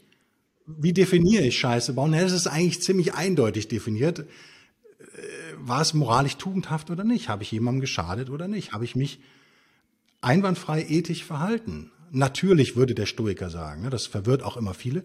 Ist auch wieder so ein linker Begriff. Naturbegriff ist im Stoizismus super wichtig, weil die Stoiker davon ausgehen, wir alle haben die Ratio in uns. Wir alle haben äh, die Möglichkeit, perfekt, ja, oder zumindest diesen Weg zu gehen. Wir alle haben den, die Möglichkeit, tugendhaft zu agieren. Aber nicht jeder wird's machen, das ist schon klar. Es gibt da draußen viele Verlockungen, die uns äh, daran hindern, tugendhaft zu sein. Und das ist Stoizismus. Guck, ob du gerade darauf reinfällst oder ob du auf, noch auf dem richtigen Weg bist. Also dieses sich ständig hinterfragen gehört dazu. Und es ist, glaube ich, echt nicht so angenehm für viele. Aber wie gesagt, ich bin, bin davon weg, dass ich denke, wir werden mal eine stoische Mehrheitsgesellschaft. Das wird nicht passieren. Aber ich glaube, 20 Prozent Stoiker in der Schweiz oder Deutschland wären echt hilfreich. Also das würde die Welt verbessern. Davon bin ich echt überzeugt. Ne? Ja, ich denke es auch. Und eben die, diese Selbstreflexion, das, sich in sich selbst zu gehen. Ich denke, heute in unserer Gesellschaft, wir sind sehr nach außen gerichtet, auch über die sozialen Medien. Wir wollen wahrgenommen werden. Wir, wir, wir, wir sind darauf fokussiert, wie andere auf uns reagieren. Äh, ich habe das Gefühl, man richtet vor allem, man, man ist immer be besorgt darüber, wie, wie, wie denken die anderen über mich äh, und so weiter. Und sehr wenig über sich selber. Und eigentlich wissen wir ja genau, was tugendhaft ist. Du hast es vorher auch gesagt. Jeder weiß, was tugendhaft ist. Jeder weiß, was gut und schlecht ist. Und trotzdem im, kommen dann die Versuchungen und, und wir gehen vom Weg ab. Jetzt du konkret, wie, wie, was hilft dir? Wie, wie machst du das? Oder welche Übungen machst du, damit du nicht vom Weg abkommst? Oder jeder von uns kommt vom Weg ab, ab und zu, das ist klar. Aber ständig. eben ständig, genau. Ständig. Aber mehrmals am Tag. Man kann sich wie, wie, wie versuchst du das zu minimieren? Okay, ich versuche erstmal das Menschliche an mir selbst auch zu akzeptieren sozusagen. Also ich habe leider so einen perfektionistischen Anspruch. Das muss man erstmal erkennen, hat man den oder nicht. Viele haben den nicht. Äh, so fünf Grade sein lassen ist so nicht mein Ding immer. Und ich ärgere mich, wenn ich Fehler mache. Und ähm, ich versuche schon auch immer so auf Skalen zu denken, also von 0 bis 10 oder so. Weißt du, ich sage, dann ist das jetzt ein ein schlimmer Fehler oder ist es ein nicht so schlimmer? Oder äh, was, was, ähm, ich meditiere auch, versuche regelmäßig, ich habe es jetzt echt leider vernachlässigt, weil ich echt super viel gearbeitet habe. Das ist genau das, was man nicht machen darf, ne? ist mir schon klar. Äh, Meditation hilft mir tatsächlich. Ähm, nicht denken sozusagen. Dann spült das nochmal viele so, so Sachen hoch, weißt du, viele Empfindungen kommen. Was mir hilft, ist natürlich wirklich stoisch zu sein im Sinne von, ähm, ich mache nächste Woche einen Podcast über Mr. Spock hier von Enterprise. Der wird nämlich immer als Stoiker verkauft. Der ist aber das Gegenteil eines Stoikers. Was wäre also der Stoiker? Stoiker ist jemand, Stoikerin übrigens auch, natürlich eingeschlossen die Damen, ist jemand, der Gefühle, natürlich Gefühle hat wie jeder andere auch. Und wie viele Gefühle hast du an so einem normalen Tag? Naja, sagen wir mal, endlos viele, aber wie viele Qualitäten? Mindestens zehn. Du bist mal wütend, dann bist du mal kurz traurig, dann bist du mal schlapp, dann bist du voll motiviert, dann lachst du und so. Also wir haben viele, viele Gefühle und die sollen wir auch haben. Als Stoikerin wirst du dich fragen, ist das jetzt angemessen, das Gefühl? Also sprich, wenn du jetzt sauer bist, wie ich eben sagte, ich will meine Frau, eigentlich, eigentlich möchte ich sie anschreien oder ich möchte, ich möchte, ich freue mich quasi drauf. Sie unterstellt mir das manchmal auch und sagt, ja, du willst jetzt motzen. Sie lacht dann immer. Sagt, du willst jetzt motzen, ne? du willst jetzt, du willst schimpfen. Und dann muss ich auch lachen und sagen, ja, vielleicht, ich weiß es nicht, vielleicht hast du recht. Also auch diese, diese Unschärfe anzuerkennen im Leben halte ich für wichtig. Ich weiß nicht, ob ich recht habe oder ob der andere recht hat, aber ich finde es interessant, erstmal zurückzutreten und zu gucken, was ist da jetzt eigentlich los? Ich glaube, das machen wir normal nicht. Normal kommt ein Gefühl und wir vertauschen und das ist kein neues Problem. Ne? Aber ich glaube, dass unsere Gesellschaft das gerade so ein bisschen belohnt. Wir, wir, wir belohnen spontane Gefühlsausbrüche sozusagen. Wir belohnen und wir sagen den Leuten, deine Gefühle sind wertvoll. Es ist Quatsch. Ein Gefühl ist erstmal nur ein Gefühl und für Stoiker, auch für Alte tatsächlich, ist ein Gefühl nicht losgelöst von anderem. Also dieser Gefühlsbegriff in der Antike ist ein bisschen anders. Sondern die Stoiker sagen, du hast halt ähm, Vorannahmen, würde ich das mal nennen, über die Welt. Ja, also du sagst, äh, keine Ahnung, Ausländer sind schlecht, ja, oder Blondinen können nicht Auto fahren, ja, äh, oder die französische Küche ist scheiße. So. Das ist deine Vorannahme, so geht das so, die du während du äh, aufwächst annimmst sozusagen. Und das ist dein Filter, würde ich jetzt sagen, als Hypnosemensch würde ich sagen, das ist dein Filter, durch, das, durch den du die Welt siehst. Und es kommen also diese Eindrücke auf dich rein, du setzt deinen Filter an und gehst dem sofort nach. Und als Stoiker baust du eine Bremse ein. Das ist eigentlich vielleicht der wichtigste Trick am Stoizismus, eine Bremse einbauen. Das heißt, du bist wütend und du kannst dich fragen, warum bin ich eigentlich jetzt gerade wütend? Oder einfach sagen, ja, ich bin gerade wütend, aber ich muss das nicht sein und ich muss das auch nicht ernst nehmen. Das ist jetzt auch nicht besonders wertvoll oder es ist, es ist einfach so. Ja? Mir ist der Teller runtergefallen, der ist kaputt gegangen. Der wird jetzt aber nicht ganz, wenn ich rumschreie, weißt du, dann wird der nicht magisch genau. irgendwie wieder. So, ich muss halt noch, ist mir letztens passiert, ich habe einen ganzen Topf Nudeln ausgekippt, das habe ich in meinem Leben noch nicht geschafft. Ähm, meine Familie saß hier, wollte essen. Ich hatte alles fertig, Soße war fertig, alles. Ich hatte wirklich nur noch Spaghetti, ne? Und wollte die ins Sieb gießen und bin aber irgendwie abgerutscht. Und dieses ganze Zeug ist hier auf dem Boden gelandet, komplett. Ein Riesentopf. Und dann haben wir gelacht und dann habe ich halt einen neuen Topf Nudeln gemacht. Und früher ja. hätte ich irgendwie vielleicht eine Ausrede gesucht, hätte gesagt, ja, aber wer hat den Topf denn gespült? Da war noch, weißt du, man findet ja immer eine Ausrede. Es genau. war rutschig, ja, da war noch Spülmittel dran. Das kann nur meine Frau gewesen sein. Uiuiui. Oder warum hast du auch keinen Topflappen hier liegen? Jeder normale Mensch hat einen Topflappen. Weißt, man findet immer eine Ausrede. Aber vielleicht sagt man einfach, hey, es ist passiert, ich habe das Ding runtergeworfen, ich stehe dafür gerade, ich übernehme die Verantwortung dafür und ich koche jetzt neue Nudeln. Das ist ein banales genau. Beispiel. Aber natürlich dauert es, wie lange? 15 Minuten oder was, bis du jetzt die neuen Spaghetti hast? Und dann sitzt dein Sohn da und sagt, oh Mann, weißt du, ich habe Hunger. Also, äh, und davon muss man sich befreien. Ich glaube, das ist ganz wichtig als Stürker. Immer eine Bremse einbauen. Das ist vielleicht so ein echt so ein Tipp auch für deine Hörer oder so. Einfach im Alltag. Man muss nicht alles machen, nur weil man ein Gefühl hat, dass man das machen muss. Sondern man kann einfach sagen, okay, ich bin jetzt traurig, aber man muss nicht sofort sagen, warum eigentlich und wie kann ich das ändern? Sondern man kann das einfach mal hinnehmen und sagen, ja, ich bin jetzt traurig und gleich werde ich wahrscheinlich hungrig sein und danach werde ich wahrscheinlich müde sein und so ist es eben. Und es hat nicht so eine Riesenbedeutung unbedingt, weißt du, während wir ja gerade sagen, hey, alles ist super wichtig und gerade die negativen Sachen sind super wichtig. Wenn du wütend bist, ist total wichtig und wenn du traurig bist, das ist super wertvoll. Nee, Quatsch. Es ist Quatsch. Oder? Das ist ja das Gleiche, wenn du, wenn du auf der Autobahn unterwegs bist und irgendeiner kommt, äh, überholt dich und kommt vorne rein und dann will man ihm den Finger zeigen oder hupen und am Schluss muss man fragen, was bringt mir jetzt das? Der geht ja nicht wieder weg. Also das, ich, ja, ich frage mich immer, was bringt es mir jetzt, wenn ich jetzt wütend wär, werde? Oder was bringt es mir? Eben, die Nudeln sind am Boden. Sie kommen nicht zurück, wenn ich jetzt noch irgendwie, ich weiß auch nicht, noch etwas an die Wand werfe oder etwas. Ja, genau. Die heben sich auch nicht von selbst auf. Nee, eben. Also, es ist so. Und, äh. und das Gleiche sehe ich auch bei Führungskräften. Oder wenn, wenn ein Fehler passiert in der Unternehmung oder irgendwo. Ja, der Fehler ist passiert. Da, den Fokus muss ich jetzt darauf legen, was kann ich tun, um die Situation wieder zu korrigieren. Ja, und, da, da, und da bringt es nichts, wenn ich jetzt rumschreie und, und Leute an, schuldig erkläre und so weiter. Und das Interessante in, in diesem Zusammenhang ist auch immer, der Schuldige oder die Schuldige oder der, der das verursacht hat, hat das größte Interesse, das, das Ganze wieder zu korrigieren. Also statt ihn anzuschreien oder sie sagen, was machen wir jetzt? Und da kommt schon wieder eine Lösung. Also ist da hat auch etwas damit zu tun, auf den Moment fokussiert zu sein, nicht was in der Vergangenheit passiert ist, ist passiert. Ich fokussiere auf den Moment und versuche jetzt das Beste rauszuholen aus der momentanen Situation. Ja, und, und ich denke, wenn wir das verinnerlichen, geht es, geht es uns schon viel besser. Mein, mein Sohn ist gerade da, wir haben ja Ferien in Deutschland, deswegen darf ich nicht so laut reden. Aber weißt du, was ein geiler Trick ist in der Erziehung, habe ich auch gemerkt. Ne? Also zwei Sachen, also äh, vielleicht den kleinen Trick davor, dass man dann einfach sagt, wow, das ist ja echt scheiße, jetzt musst du da ja nochmal hinfahren. Weißt du, was ich meine? Also man erkennt dieses, da baut einer Mist und, es, und ein Kind will ja nicht mehr, als dass du sagst, ja Mensch, das ist ja echt total schlimm und ich mache das für dich oder so. Einfach sagen, ist ja voll blöd, jetzt musst du die Arbeit nochmal schreiben da würde ich mich aber ärgern an deiner Stelle. Ne? So, also keine Lösung anbieten. Das Gefühl anerkennen, aber keine Lösung anbieten. Sondern es ist, als selbstverständlich darstellen, dass derjenige, der den Mist baut, den auch wegmacht sozusagen. Und das klingt banal, aber da habe ich Jahre gebraucht, um das zu lernen. Echt Jahre. Und das ist so geil, weil, weil ich merke, dass auch die, die Kinder damit total gut umgehen können. Die haben überhaupt kein Problem damit. Die sagen, die finden es toll, dass du sagst, ey, verstehe ich, dass du jetzt sauer bist, ne? Aber da musst du jetzt halt nochmal hinfahren. Da musst du halt jetzt, hast du vergessen abzugeben, musst du nochmal hinfahren. Ist ja ganz schön blöd, ne? Ist doch so heiß draußen. Jetzt musst du nochmal auf dein Fahrrad. Ha, ist ja ganz schön blöd. Weißt du so, das klingt jetzt ironisch, aber das funktioniert ganz gut.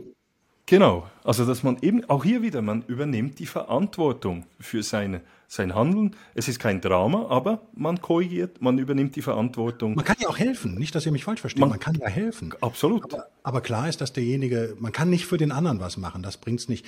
Und was du gesagt hast, was, was echt ein Problem ist, finde ich, ist auch kein neues Problem. Ne? Das meine ich mit Reframing auch. Die Unternehmenskultur, die eben diesen, diesen Fehler bestraft oder sozusagen als Anlass nimmt für so eine Tirade und dann blablabla, dahinter steckt ja ein Irrglaube. Ne? Und das ist, glaube ich, das, was für mich so das Erweckungserlebnis war, wenn es eins gab im, im Stoizismus. Wenn es überhaupt eins gab, wie gesagt. Aber der Irrglaube ist, dass die Welt eigentlich anders sein sollte.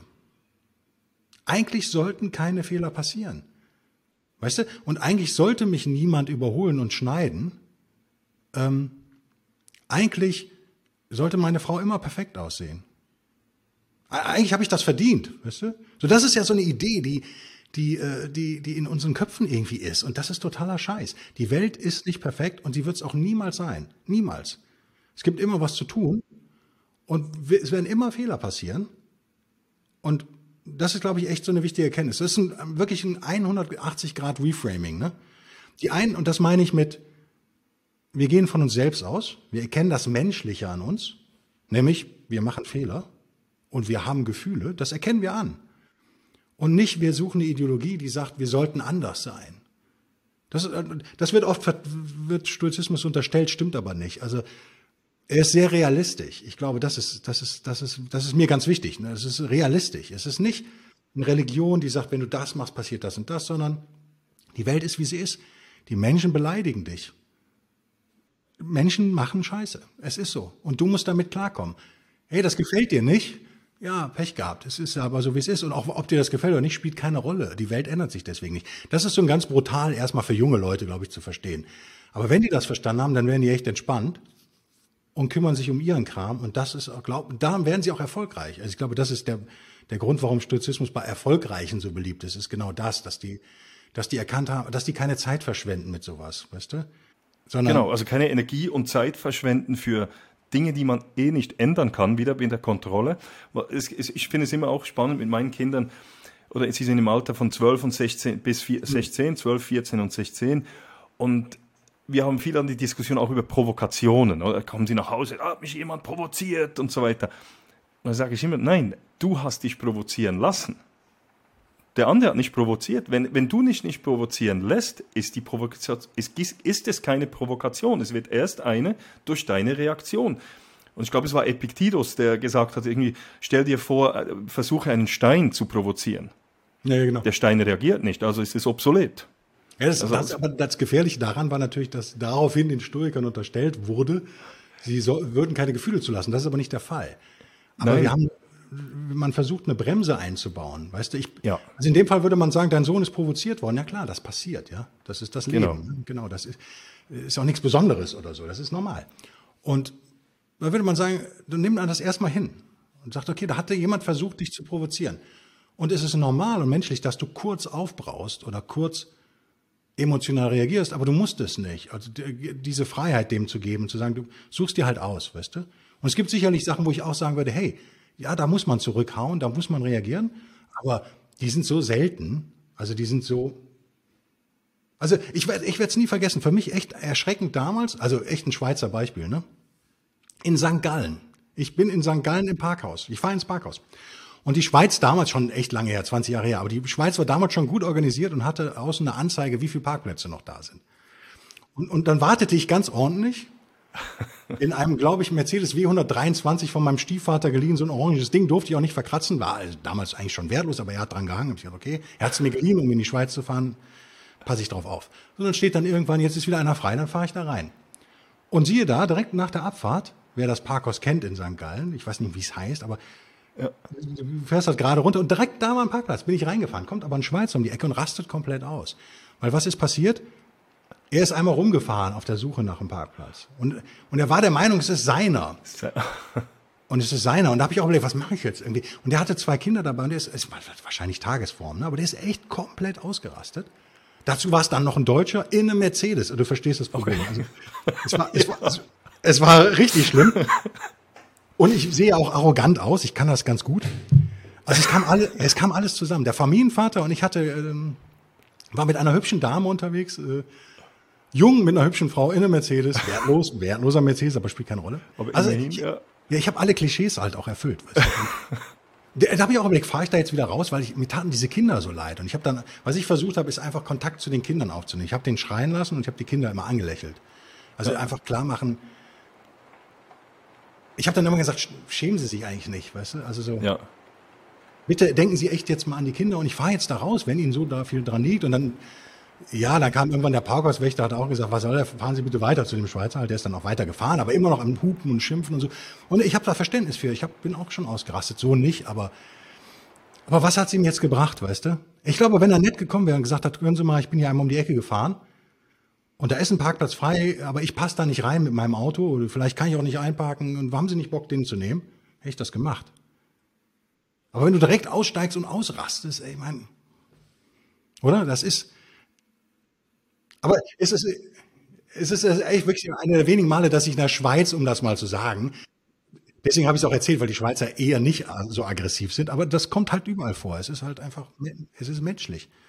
Und es war heiß, es war Sommer, der Typ war gestresst, zwei Klar, Kinder. Man ist müde. Ja, genau. genau. Aber eben, ich denke, das ist auch wieder wichtig, wenn man solche Situationen hat, dass man auch wieder selber darüber nachdenkt und überlegt, wie würde ich in der Situation sich versucht, in die andere Person zu setzen und dass man dann selber nicht so reagiert, wenn man dann mhm. selber mal in dieser Situation ist. Also ich versuche immer aus solchen Situationen auch zu lernen, für mich selber und dann überlegen, was, wie würde ich reagieren, wenn ich an seiner Stelle wäre? Könnte ich ruhiger reagieren?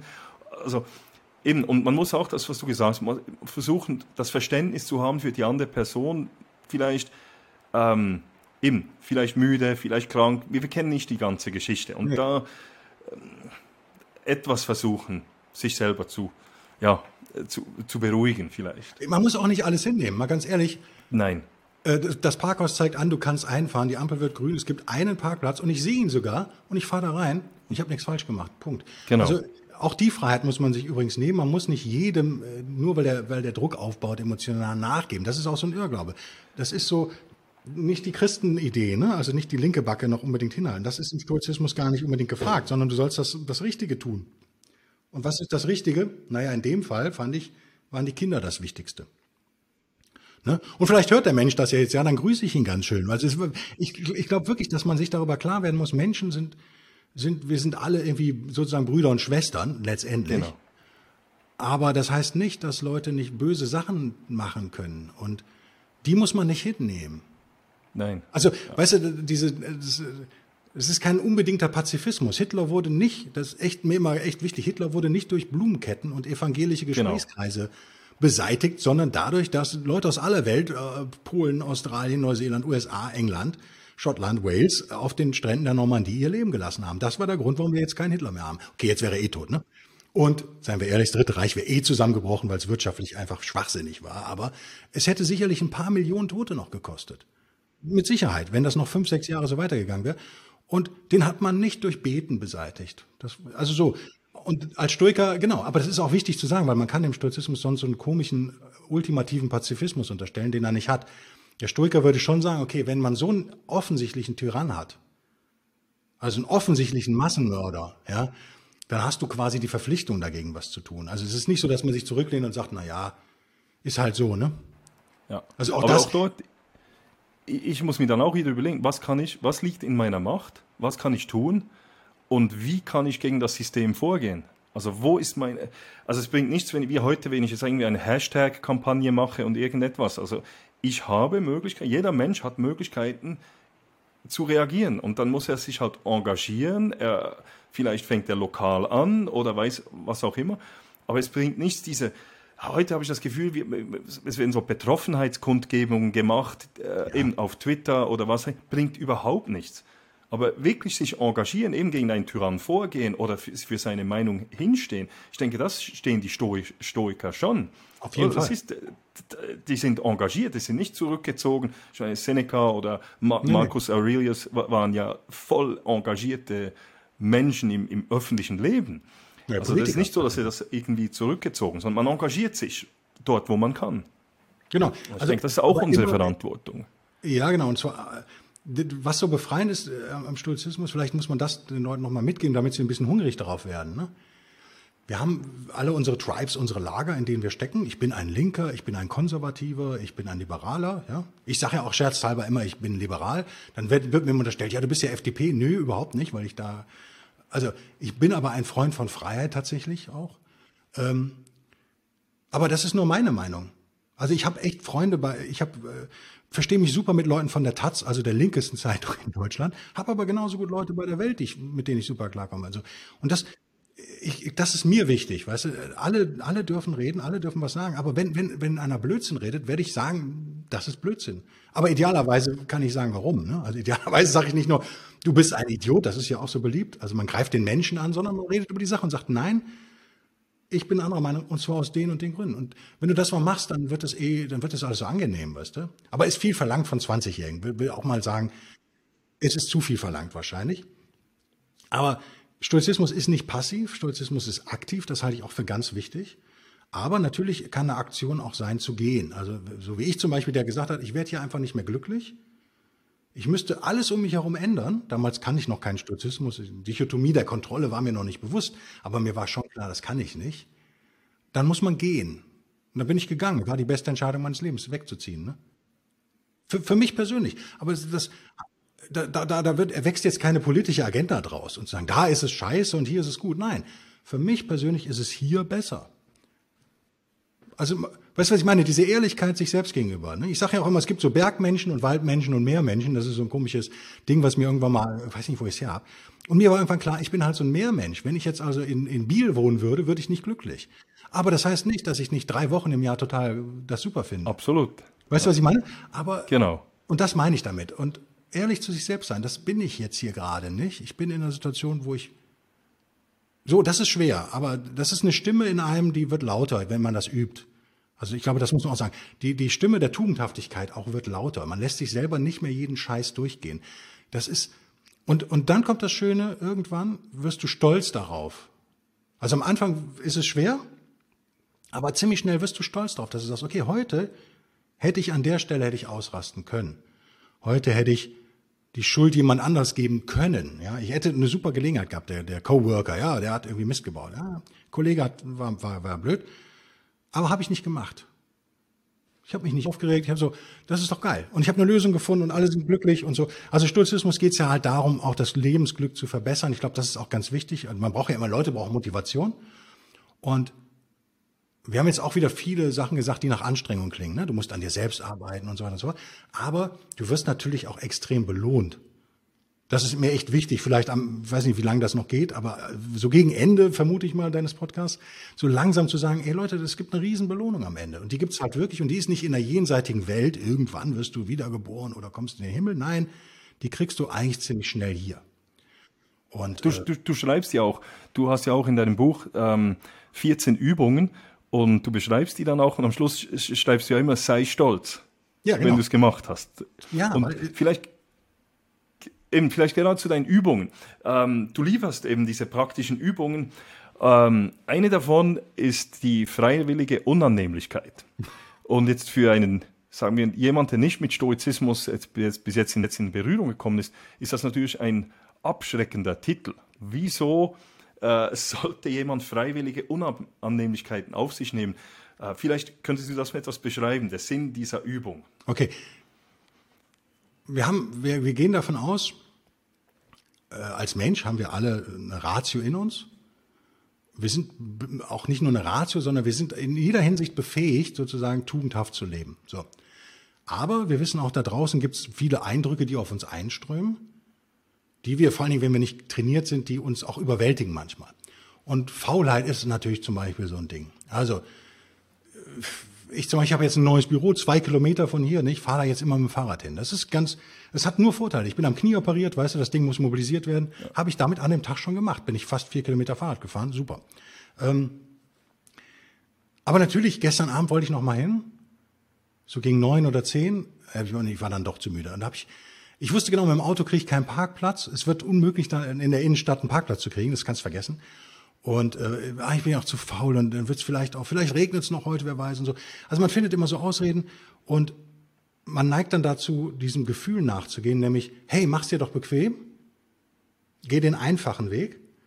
Und die Übung Una freiwillige Unannehmlichkeit ist eine urstoische Übung, die habe ich nicht erfunden, das ist wirklich uralt, dient dazu, dass man, hat eigentlich verschiedene Zwecke.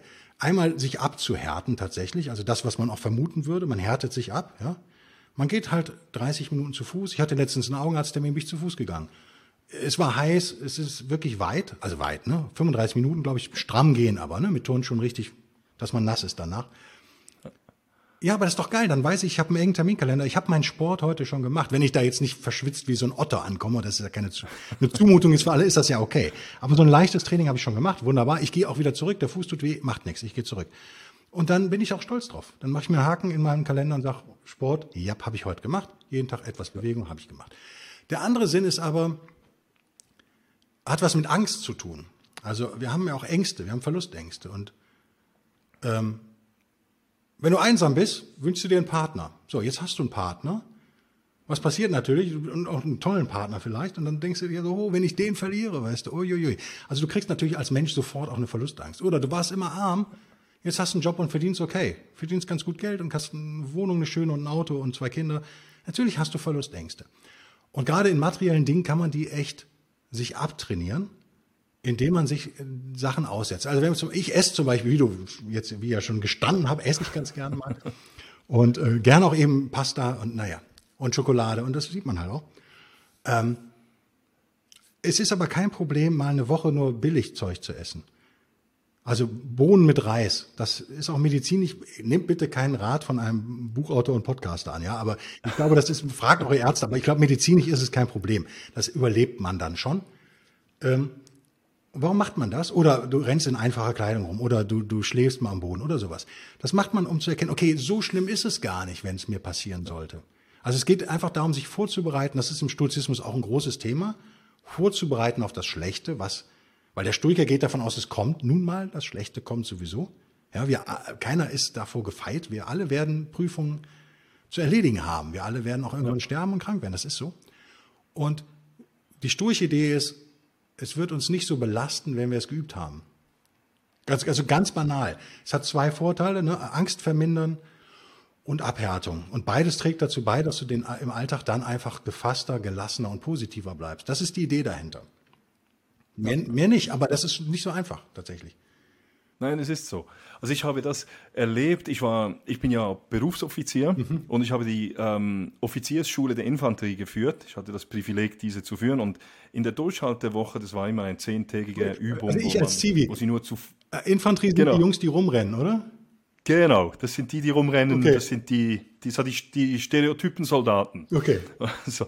Und während zehn Tagen waren sie zu Fuß unterwegs, fast nichts geschlafen, also immer draußen schlafen, zwei, drei Stunden pro Nacht. Abschluss ist ein 100 Kilometer Marsch, hm. aber schon in den zehn Tagen immer wieder. Und während vier, fünf Tagen haben sie eigentlich praktisch nichts zu essen gekriegt. Also so 1200 Kalorien im Tag. Und dann nach dem vierten Tag gab es immer eine größere Übung und im Anschluss kam ein, gab ich ihnen Fleischkäse. Also ganz simplen mhm. Fleischkäse. so. Und die Leute waren begeistert. Natürlich. Und haben sie, sie zu mir kommen und gesagt, das ist das beste Essen, das ich je gehabt habe. und ich habe das mit ihnen dann auch immer thematisiert, oder diese Wertschätzung, dass man, wägt, man, man schätzt etwas erst, wenn man mal erfahren hat, wenn man es nicht mehr hat. Und ich denke, das ist auch wichtig, dass man sich ab und zu vielleicht eben etwas zurücknimmt, mal eben kalt duscht, da, damit man merkt, wir haben eigentlich ein Privileg, dass wir jeden Tag warm duschen können, ja, wenn wir möchten. Und, und, und, ich denke, eben für mich ist das ein ganz wichtiger, wichtiges Element, dieses, äh, diese freiwillige Unannehmlichkeit und sich ich auch nicht, dankbar. Ich wusste nicht, dass du Soldat bist, aber dann passt das natürlich auch. Ne? Das passt dann schon. Genau. Ja, ja, das passt dann. ähm, es gibt noch eine Steigerung, wenn man so ein bisschen das pervertieren will, ne? so wie ich das mache. Ich habe zum Beispiel jetzt ja. Folgendes gemacht. Ich möchte gern einen neuen Gitarrenverstärker kaufen. Der ist nicht mal teuer, kostet 250 Euro. Ja. Und den habe ich in Mini im Büro. Und der ist echt nur so groß und klingt aber richtig geil dafür. Und ich habe jetzt ja. hier zu Hause gar kein Gitarrenzeug mehr, weil ich dachte, ich tue meiner Frau einen Gefallen, wenn der ganze Schrott weg ist. Ja gut, ich sehe gerade, da stehen noch zwei, aber da steht so ein Schrott, billiges Zeug steht hier noch rum, aber nicht mehr viel. Und jetzt kann ich hier gar nicht mehr spielen. Und dann habe ich gesagt, weißt du was, wie kann ich mich motivieren? Ich bringe dieses E-Book auf den Markt und aus dem Erlös kaufe ich mir den Gitarrenverstärker. Ja. Das ist so eine Motivationsgeschichte. Ja, ich motiviere mich, das zu machen. Und dann ziehe ich eine perverse Freude daraus, das nicht zu tun. Also jetzt ist das E-Buch eine Woche auf dem Markt. Also ich, ich denke mal, der, der, der Verstärker wäre jetzt drin, sozusagen. An, an, müsste man gucken. Äh, vor Steuern natürlich, aber ich denke mal, der Verstärker wäre jetzt drin. Und dann sage ich mir, nö, machst du nicht. Kaufst du dir jetzt nicht. Und find, ich, ich finde es total geil, den nicht zu kaufen. Weißt du, was ich meine? Also und das ist so, das dauert aber ein bisschen, aber das ist so ganz pervers dann am Ende. Aber das, ich finde das, es ist, äh, ich finde es aber geil, weißt du? Oder ich, ich bin, ich bin, wie gesagt, ich bin, ich bin nicht so richtig sportlich, aber ich versuche schon jeden Tag was zu tun. Und ich fahre Fahrrad und ich gehe jeden Tag schwimmen im Meer, halt auch, wo es manchmal auch kalt ist, ne? Aber ja, auch nur zehn Minuten oder so. Ähm, und dann denke ich mir dann auch, wenn ich im Wasser bin, ist es, und ich habe mein Neo vergessen, geil im Frühjahr, ne? Und dann ist es ja richtig kalt. Und dann denke ich mir so, hey, dafür trinkst du gleich ey, so einen schönen Kaffee, weißt du, und machst dir ein Brot mit Erdnussbutter oder so. Und das ist ja okay, aber dann mache ich mir das aber gar nicht, weißt du, sondern dann dusche ich halt und gehe ins Büro oder so und trinke eine Flasche Wasser. Und das, das, also das ist ja auch so ein Trick, dass man, wie du richtig sagst, die Sachen, die man äh, hedonistische Adaption heißt das Zauberwort. Ne? Also das ist die, die sozialwissenschaftliche Theorie dahinter. Wir gewöhnen uns an Dinge, deswegen ist der Lottogewinner nicht glücklicher ein Jahr später meistens als vor seinem Lottogewinn. Das ist ja immer ganz tragisch. Ähm, und ich bin ja so ein Autofreak, weißt du? Und ich hatte zum Beispiel, ich habe noch nie irgendwie einen italienischen, wirklich einen guten Italiener besessen. Und ich mag italienische Autos sehr gerne, auch wenn ich da kaum reinpasse tatsächlich. Mag ich sie sehr gerne. Und dann denke ich mir echt oft so, ja, und wenn ich das mache, dann das und dann, dann kaufe ich mir das Ding. Und ich, ich am Ende weiß ich, bin ich nicht glücklicher, weißt du, eine Woche später. Und dann lasse ich es oft. Also dieser Verzicht kann auch so eine Freude machen. Und ich kann meine Liebe aber zu italienischen Automobilen auch trotzdem leben, sozusagen. Also ich muss aber keins mehr besitzen. Und Status ist mir sowieso vollkommen egal. Ich fahre jetzt ein Mini, weißt du? Das ist ein Frauenauto. Ein schnelles Frauenauto. Allerdings, ich bin noch nie überholt worden mit dem Ding. Aber, ähm, aber äh, das macht dann Spaß, weißt du, dass man so ein bisschen so... Äh, ich habe jetzt auch kein Hightech-Büro oder so. Ich bin in echtem Altbau in, in einer Mietskaserne, bin ich jetzt. Finde ich super. Und innen drin ist es dann schon ganz schön, weißt du, aber es ist halt so, ich, ich finde das, weil ich einen Hang dazu habe. Ich glaube, das ist der Trick. Du musst gucken, wozu hast du einen Hang. Und wir sind alle verschieden. Der eine ist halt, der hat einen Hang zu Luxus. Ja, meine Frau zum Beispiel, ja klar. Äh, geile Klamotten, äh, schöne Wohnung, Designermöbel, das ganze Zeug. Wem gefällt das nicht? Ne? So. Der andere isst gerne, ich vielleicht, ja. Der dritte, der muss jeden Abend drei Bier trinken und eine Zigarre rauchen. Wir haben alle solche Dinge und ich glaube, wichtig ist, dass man da ansetzt, wie man wirklich ist. Das sage ich immer. Ich habe auch extrem sportliche Freunde, aber da lache ich mich immer tot, wenn die dann sagen, ja, und als Herausforderung mache ich im Sommer eine Bergwanderung in der Schweiz. Ja, könnte man ja machen. Ich wandere die ganzen Gipfel da mal ab, zwei Wochen lang oder so. Ja, aber du machst das doch eh den ganzen Tag da, weißt du? Also für dich ist es doch keine Herausforderung. Das ist, du, wenn du normal bei 80 Prozent bist, ist das vielleicht 100 Prozent Anstrengung. Aber für dich wäre es doch viel geiler, keine Ahnung was, irgendwie äh, eine Vortragsreise zu machen, weil du nicht gerne öffentlich redest. Also die Idee dahinter ist schon, Schwächen auch zu nehmen und daran zu arbeiten tatsächlich. Ne?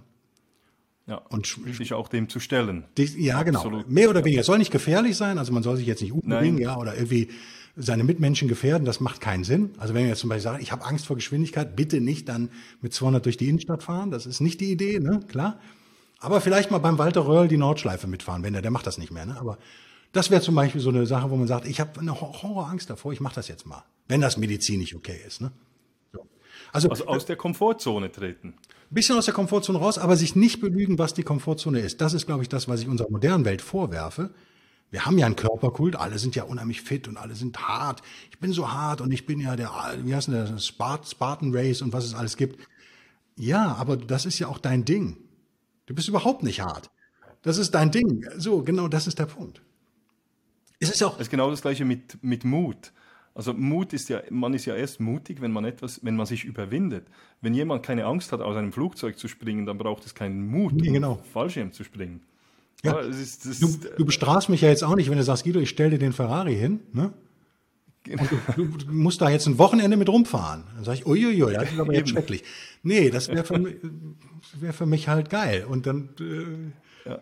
für mich wäre es schrecklich, wahrscheinlich, äh, keine Ahnung, ein Wochenende in einem Fiat Panda fahren zu müssen, eine Berg oder genau. auch nicht. Ich mag alle Autos, aber also man muss da ein bisschen, ich glaube, das ist, was man lernen muss, ist Ehrlichkeit zu sich selbst.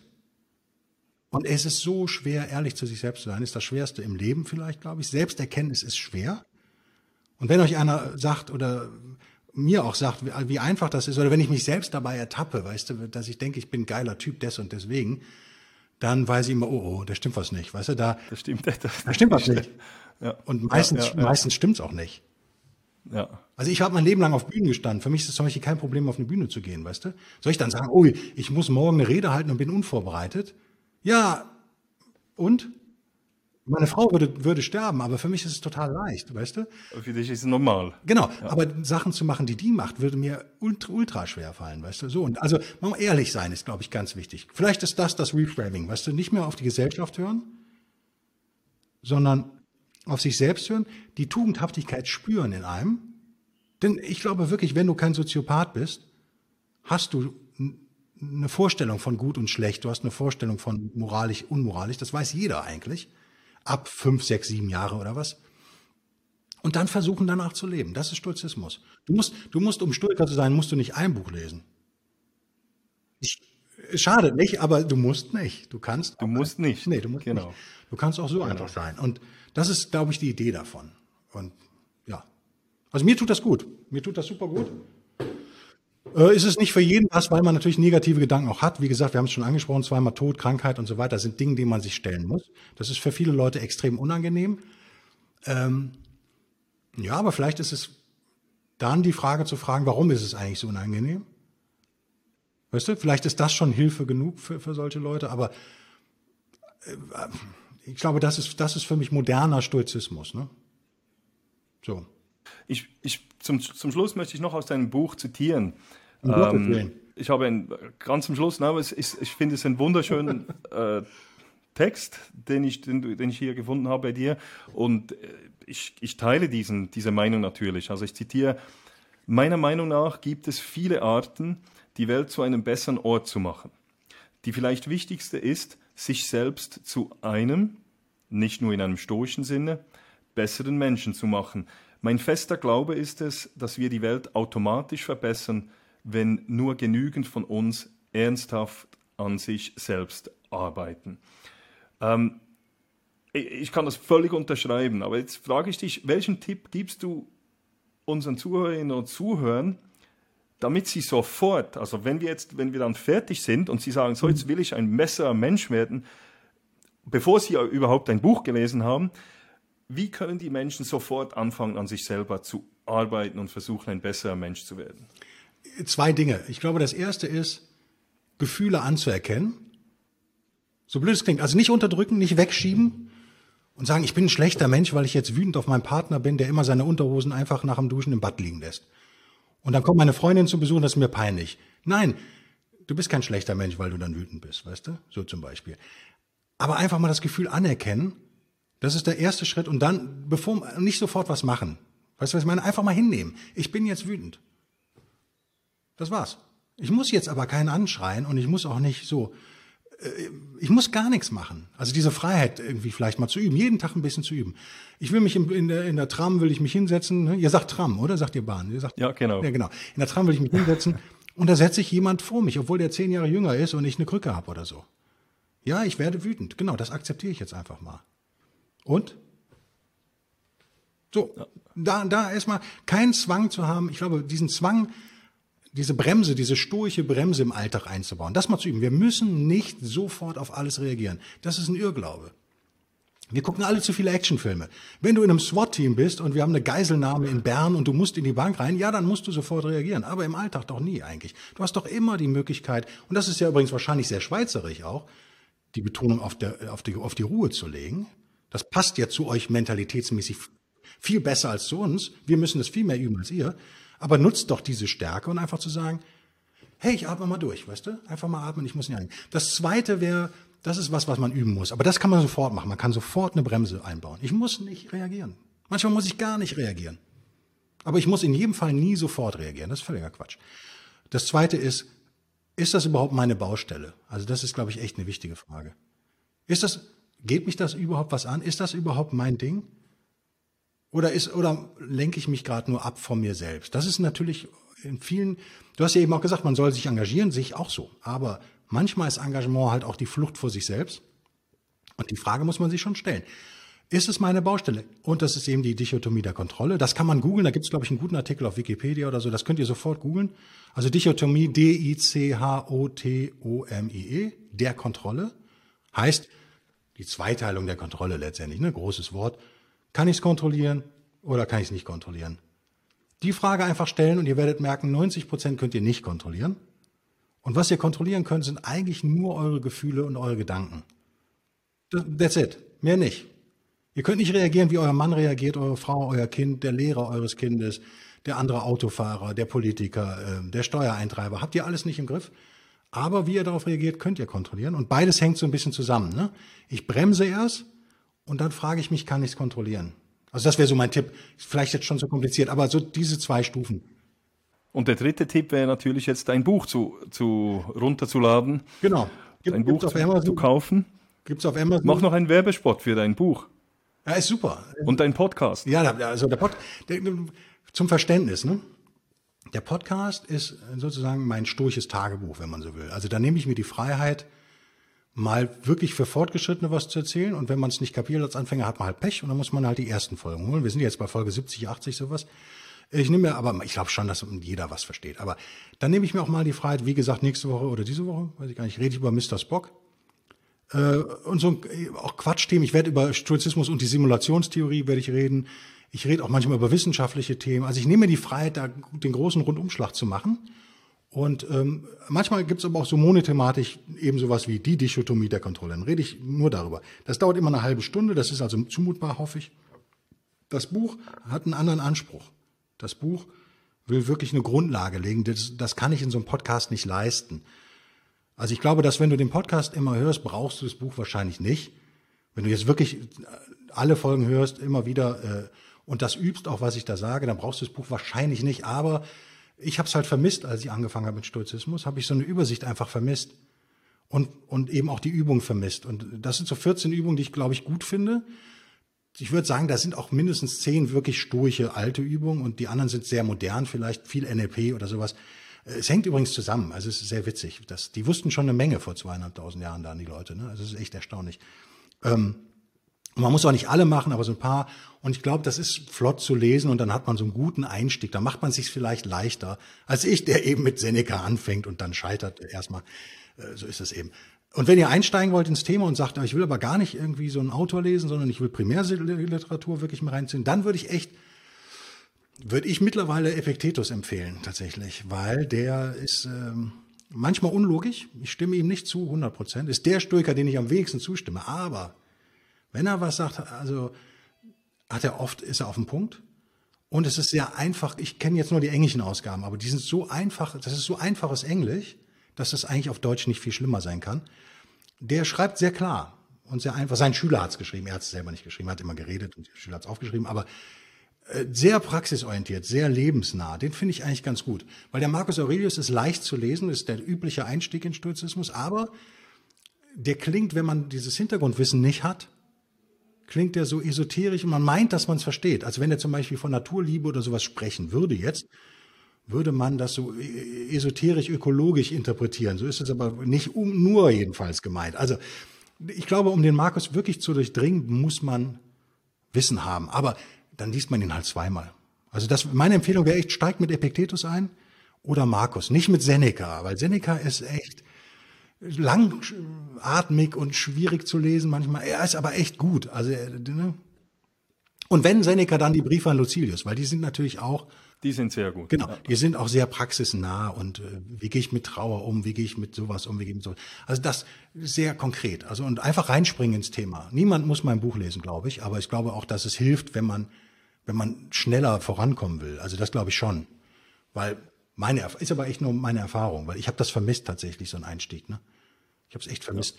Also ich denke definitiv. Also dein Buch hilft definitiv Leuten, die einsteigen wollen, aber ich denke, es hilft auch Leuten, die schon drin sind. Ähm, es ist wirklich, ich, ich wie gesagt, ich fand es, ich finde es ganz toll und ich kann Super. es nur weiterempfehlen. Ja, vielleicht gibt es noch irgendetwas? Ja, ja, eine Sache wollte ich noch loswerden, weil die mich so verwirrt hatte, die ersten Jahre wirklich. Nicht nur Monate, sondern Jahre. Die meisten sturchen Autoren, wenn ich mich da mal einreihen darf jetzt, also nehmen wir mal eben Ryan Holiday und die großen Namen, Massimo Piccolucci, die Amerikaner, ne? die haben meistens einen Ansatz und äh, Robertson und die sagen den manchmal auch. Wenn du aber das Wissen nicht hast, die, wenn du die Theorie nicht kennst, raffst du gar nicht, dass das nur ein Ansatz ist von sechs oder sieben. Also wir haben also dieses sturche Wissen, nehmen, stellen wir uns einen Kuchen vor und den können wir aufteilen in Kuchenstücke. Und das wären dann zum Beispiel die Dichotomie der Kontrolle wäre ein Kuchenstück. Das andere wären die Tugenden, ne? die, die sturche Tugendlehre. Das dritte wäre äh, ja generell die sturche Ethik und so weiter und so fort. Und jeder hat so einen Schwerpunkt, aber nicht immer wird das klar gesagt. Und das verwirrt einen dann. Ich habe echt viele Mails bekommen, die sagen, ja, aber der sagt das äh, so und jetzt habe ich den gelesen, der sagt das Gegenteil. Und, dann, und ich verstehe zwar, dass das zusammenpasst, aber da muss man sagen, ja, das liegt daran, dass die Stoiker natürlich über lange Zeiträume diese Philosophie entwickelt haben. Jeder hat so einen eigenen Sound sozusagen und jeder guckt von der, durch eine andere Brille einfach darauf oder einfach nur von einer anderen Richte. Stellt euch vor, ihr sitzt an einem Tisch und ihr sitzt an vier Plätzen. So ist das. Und ich habe versucht, in dem Buch die alle aufzuzählen. Ich glaube auch, dass ich parteiisch bin. Also ich glaube auch, dass ich wahrscheinlich Schwerpunkte lege, ohne es zu merken. Aber ich habe schon versucht, die wichtigsten da reinzuschreiben, mal so auf zwei, drei Seiten. Und ich glaube, das hilft, dass man einfach sagt, okay, jetzt habe ich es kapiert. Das ist, das ist die, das sind die Tugenden. Okay, habe ich kapiert. Gefallen mir aber nicht. Macht nix. Blätterst du weiter, kommt das nächste Kapitel. So. Und dann kann man ja einsteigen. Dann kann man sich überlegen, welcher äh, Autor geht in die Tiefe nur über die Tugenden. Wenn das dein Ding ist, dann lest das. Also das, so, das war so mein Ziel, dass man mal so einen Überblick bekommt, tatsächlich. Äh, das ist aber alles Stoizismus. Und das vergessen die Leute immer. Es ist keine, es gibt keine Bibel, ja. Es gibt keine heilige Schrift. Es gibt nicht, das ist so und das nicht so. Zenon hat sich, also, Chrysippus hat ja, was wir heute als Stoizismus betrachten, ist Chrysippus zu 90 Prozent. Nicht Zenon. Die waren teilweise so. Also Chrysippus hat schon erkannt, wo Schwächen im System sind. Von Zenon hat die geändert. Ich würde tatsächlich Zenon in manchen Dingen eher zustimmen trotzdem. Aber die Freiheit hast du halt auch. Ne? Und die Römer, die meisten bekannten Stoiker sind ja die Römer, die drei großen. Das ist ja schon deutlich nach den Griechen, das darf man nicht vergessen. Die haben auch noch mal viel geändert. Und die setzen viel voraus, was die Griechen groß und breit erklärt haben, zum Beispiel die, die Logik. Die setzen die Römer voraus. Das heißt nicht, dass die, dass die sagen, die, die ist äh, wertlos, die stoische Logik. Nee, ist sie nicht. Aber äh, die erklären wir jetzt nicht mehr. Also das, glaube ich, muss man mal kapieren, dass wir Stoizismus jetzt tausende von Jahren schon immer das System weitertreiben. Und ähm, dass man überall einsteigen kann, aber sich immer klar sein muss, dass das nicht ein Überblick wahrscheinlich ist, den man bekommt. So, das war mein Ziel. Ob mir das gelingt, müsst ihr sagen. Ne? Also ich weiß es nicht. Ich, ich denke, Wissensstand heute habe ich ein gutes Gewissen, sagen wir mal so. Aber es kann sein, dass ich in einem Jahr sage, hey, jetzt habe ich noch drei andere Sachen gelernt, die müssten da eigentlich noch rein. Kann man ja dann machen. Aber jetzt, glaube ich, bin ich ganz happy damit so. Also jetzt ist es so. Ganz gut, ne? Und ich habe zu jedem dieser Themen eigentlich auch einen Podcast. Also wenn ihr das schon verstanden ja. habt, könnt ihr euch einen gezielten Podcast raussuchen. Okay, ja, das ist, das ist gut, ja. Also ich denke eben, du hast etwas Wichtiges gesagt, der, der Stoizismus ist keine Bibel, dein Buch ist keine Bibel, nee. äh, Seneca ist keine Bibel, sondern und es ist auch zum Teil vielleicht widersprüchlich oder, aber wir kommen wieder zur Selbstverantwortung und zur Selbstreflexion. Man muss eben, es sind Gedankenanstoße, die die Stoiker liefern, die müssen wir selber reflektieren und dann auch wieder interpretieren und für uns das Richtige rausholen, denke ich. Also ja. es ist nicht eben, äh, es, man muss selber denken. Auf jeden Fall. Ich finde, es ist aber erlaubt, es ist erlaubt, äh, das zu machen, zuerst zumindest beim Einstieg, ne, was einem Spaß macht. Das heißt, wenn du jetzt sagst, cool. mir macht aber Seneca am meisten Spaß, ja, dann bleib doch bitte dabei. Und wenn du sagst, äh, äh, die Indifferentenlehre ist das, was mich am meisten interessiert im Stoizismus, kann ich verstehen, ich finde die auch interessant, ja, dann mach die. Weißt du so, es gibt ganz viel und du musst nicht alles in der richtigen Reihenfolge und so. Also es gibt kein Muss, es gibt niemanden, der dich bestraft, wenn du was auslässt. Ja, äh, vielleicht neigen gerade wir Deutschen ja zu so einem Perfektionismus, deswegen haben wir ja immer ganz gute Autos gebaut, aber äh, der ist da nicht, ähm, nicht so gefragt, sagen wir mal. Also ja. man darf sich, da darf man sich tatsächlich mal leicht machen, ja. Man darf über das ich habe ja auch mit Amis diskutiert, die, es gibt ja auch durchaus Amerikaner, die die stoische ähm, Physik, das ist für viele verwirrend, die Physik umfasst aber diese ganze Religion auch. Weil die Götter physisch sind sozusagen. Das muss man einmal, muss man einfach akzeptieren. Es ist unlogisch für moderne Menschen. Und die betonen das total. Die nennen sich, glaube ich, die Traditional Stoics. Mit denen habe ich mich regelmäßig gestritten. ähm, aber äh, auf eine gute Art. Also ich, ich, ich habe dieses Bedürfnis nicht so nach so einer Spiritualität. Aber wer, wer jetzt sagt, ich bin ein spiritueller Mensch und mir ist das wichtig, der findet da auch was, will ich nur sagen. Ja. Und auch das ist Stoizismus. Da ist nicht richtig oder falsch. Ne? Also Absolut. Ist, so. Also Absolut. ich würde echt allen empfehlen, sich das mal anzugucken, weil es, glaube ich, ein gutes Gegengift ist zu vielen Sachen, die wir heute haben und die, ja.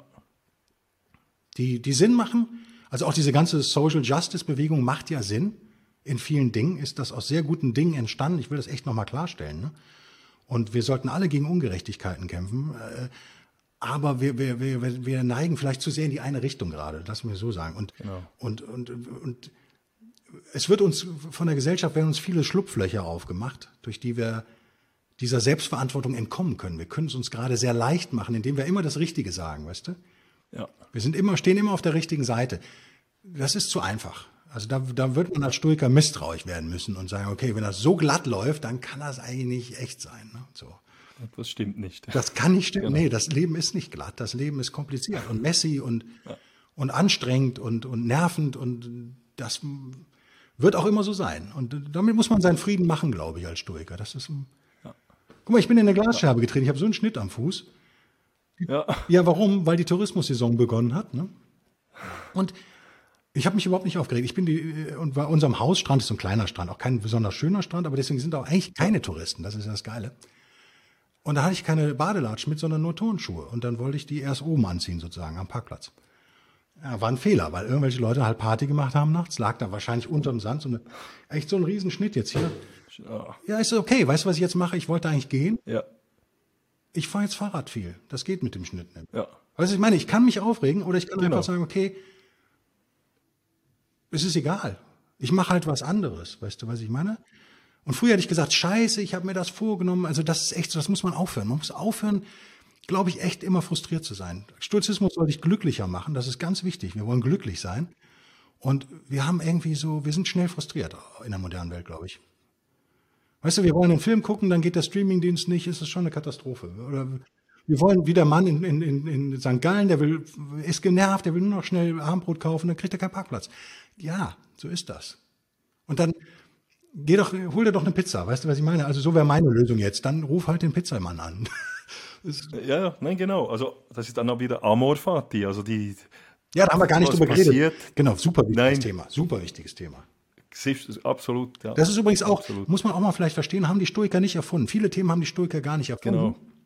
Die sind viel älter, Aristoteles, ähm, Sokrates, echt alte Themen. Aber ich glaube, was die gut gemacht haben, ist, dass mal alles zu gucken, was macht eigentlich Sinn, was nicht und das in ein System zu packen. Ja. Und ähm, ein realistisches, glaube ich zumindest, System tatsächlich. Ja. Ne? Gut. Aber es hat mir Spaß gemacht. Ich sehe schon, du willst beenden. Ich ja, mir auch. Quatschtante, wie ihr merkt. Nein, nein, aber das ist gut, das, kann, das ist toll. Also es hat mich sehr gefreut. Mich auch. Und, und vielleicht ähm, wir können es wieder einander mal wieder machen wir bestimmt. Mal, mal machen, vielleicht in ein paar, ein paar Monaten, Jahr oder etwas. Ähm, vielleicht, wenn du ein neues Projekt hast. Ich weiß nicht, hast du noch ein anderes Projekt neben dem Buch, das du jetzt noch nee, in Hardcopy machen willst? Ja, ich habe immer ganz viele Projekte. Ich bin ja Ex-Musiker, meine Ohren sind im Arsch. Ich habe natürlich immer noch so den Hang dazu, Sachen aufzunehmen. Und ich baue gerade dieses Studio auf, eigentlich für den wilden Stoiker. Eigentlich ist das ein Podcast-Studio, ne? Aber wie du merkst, ja. habe ich jetzt schon den ganzen Gitarrenverstärker darüber geschafft und so. ähm, und ich habe mir jetzt eigentlich, äh, meine Frau kennt mich ganz gut mittlerweile, ne? Ja. Und ich habe mir jetzt nur noch Projekte erlaubt, die damit zusammenhängen mit dem wilden Stoiker. Also das heißt, wenn ich jetzt sage, okay, okay ich brauche ein neues Projekt, dann ist eigentlich nur erlaubt, zum Beispiel noch einen englischen Podcast zu machen. Ja. Das heißt, ich müsste einfach doppelt aufnehmen. Ich würde den deutschen ja. aufnehmen und dann quasi einen Schluck trinken und dann den englischen aufnehmen. Ja. Aber es ist nicht erlaubt, jetzt sagen wir mal was über Autos zu machen oder so. Also ich ja. noch nicht. Da muss ich noch ein paar Jahre durchhalten, weil jetzt ist genau der Punkt, wo ich normalerweise was anderes machen würde. Ja. Und das ist freiwillige Unannehmlichkeit. Ich gehe jetzt nicht durch diese ja, Tür. Genau. Die, ist jetzt, die ist jetzt auf und die lächeln mich an, aber ich gehe da jetzt mal nicht durch, sondern ich überlege ja. mir, wie kann ich den Stoiker. Und ganz ehrlich, ich habe am Anfang gedacht, wir machen das jetzt schon anderthalb Jahre, ne, den Stoischen Podcast, anderthalb Jahre. Und die Mail, ja. die ich am häufigsten krieg, ist die, hey, das ist voll geil, aber ich hätte nicht gedacht, dass du einen eigenen Podcast-Reihe daraus machst. Ich dachte, das ist eine ja. Episode. Und so wird das Thema normal auch behandelt in einer Episode und dann lernst du nichts. Du, ja, hörst, du nimmst nichts mit. Und ähm, du musst dranbleiben. Und, und ähm, ja. Alter, ich glaube, mir werden die Themen so schnell nicht ausgehen, ist mir jetzt klar. Nicht ausgehen.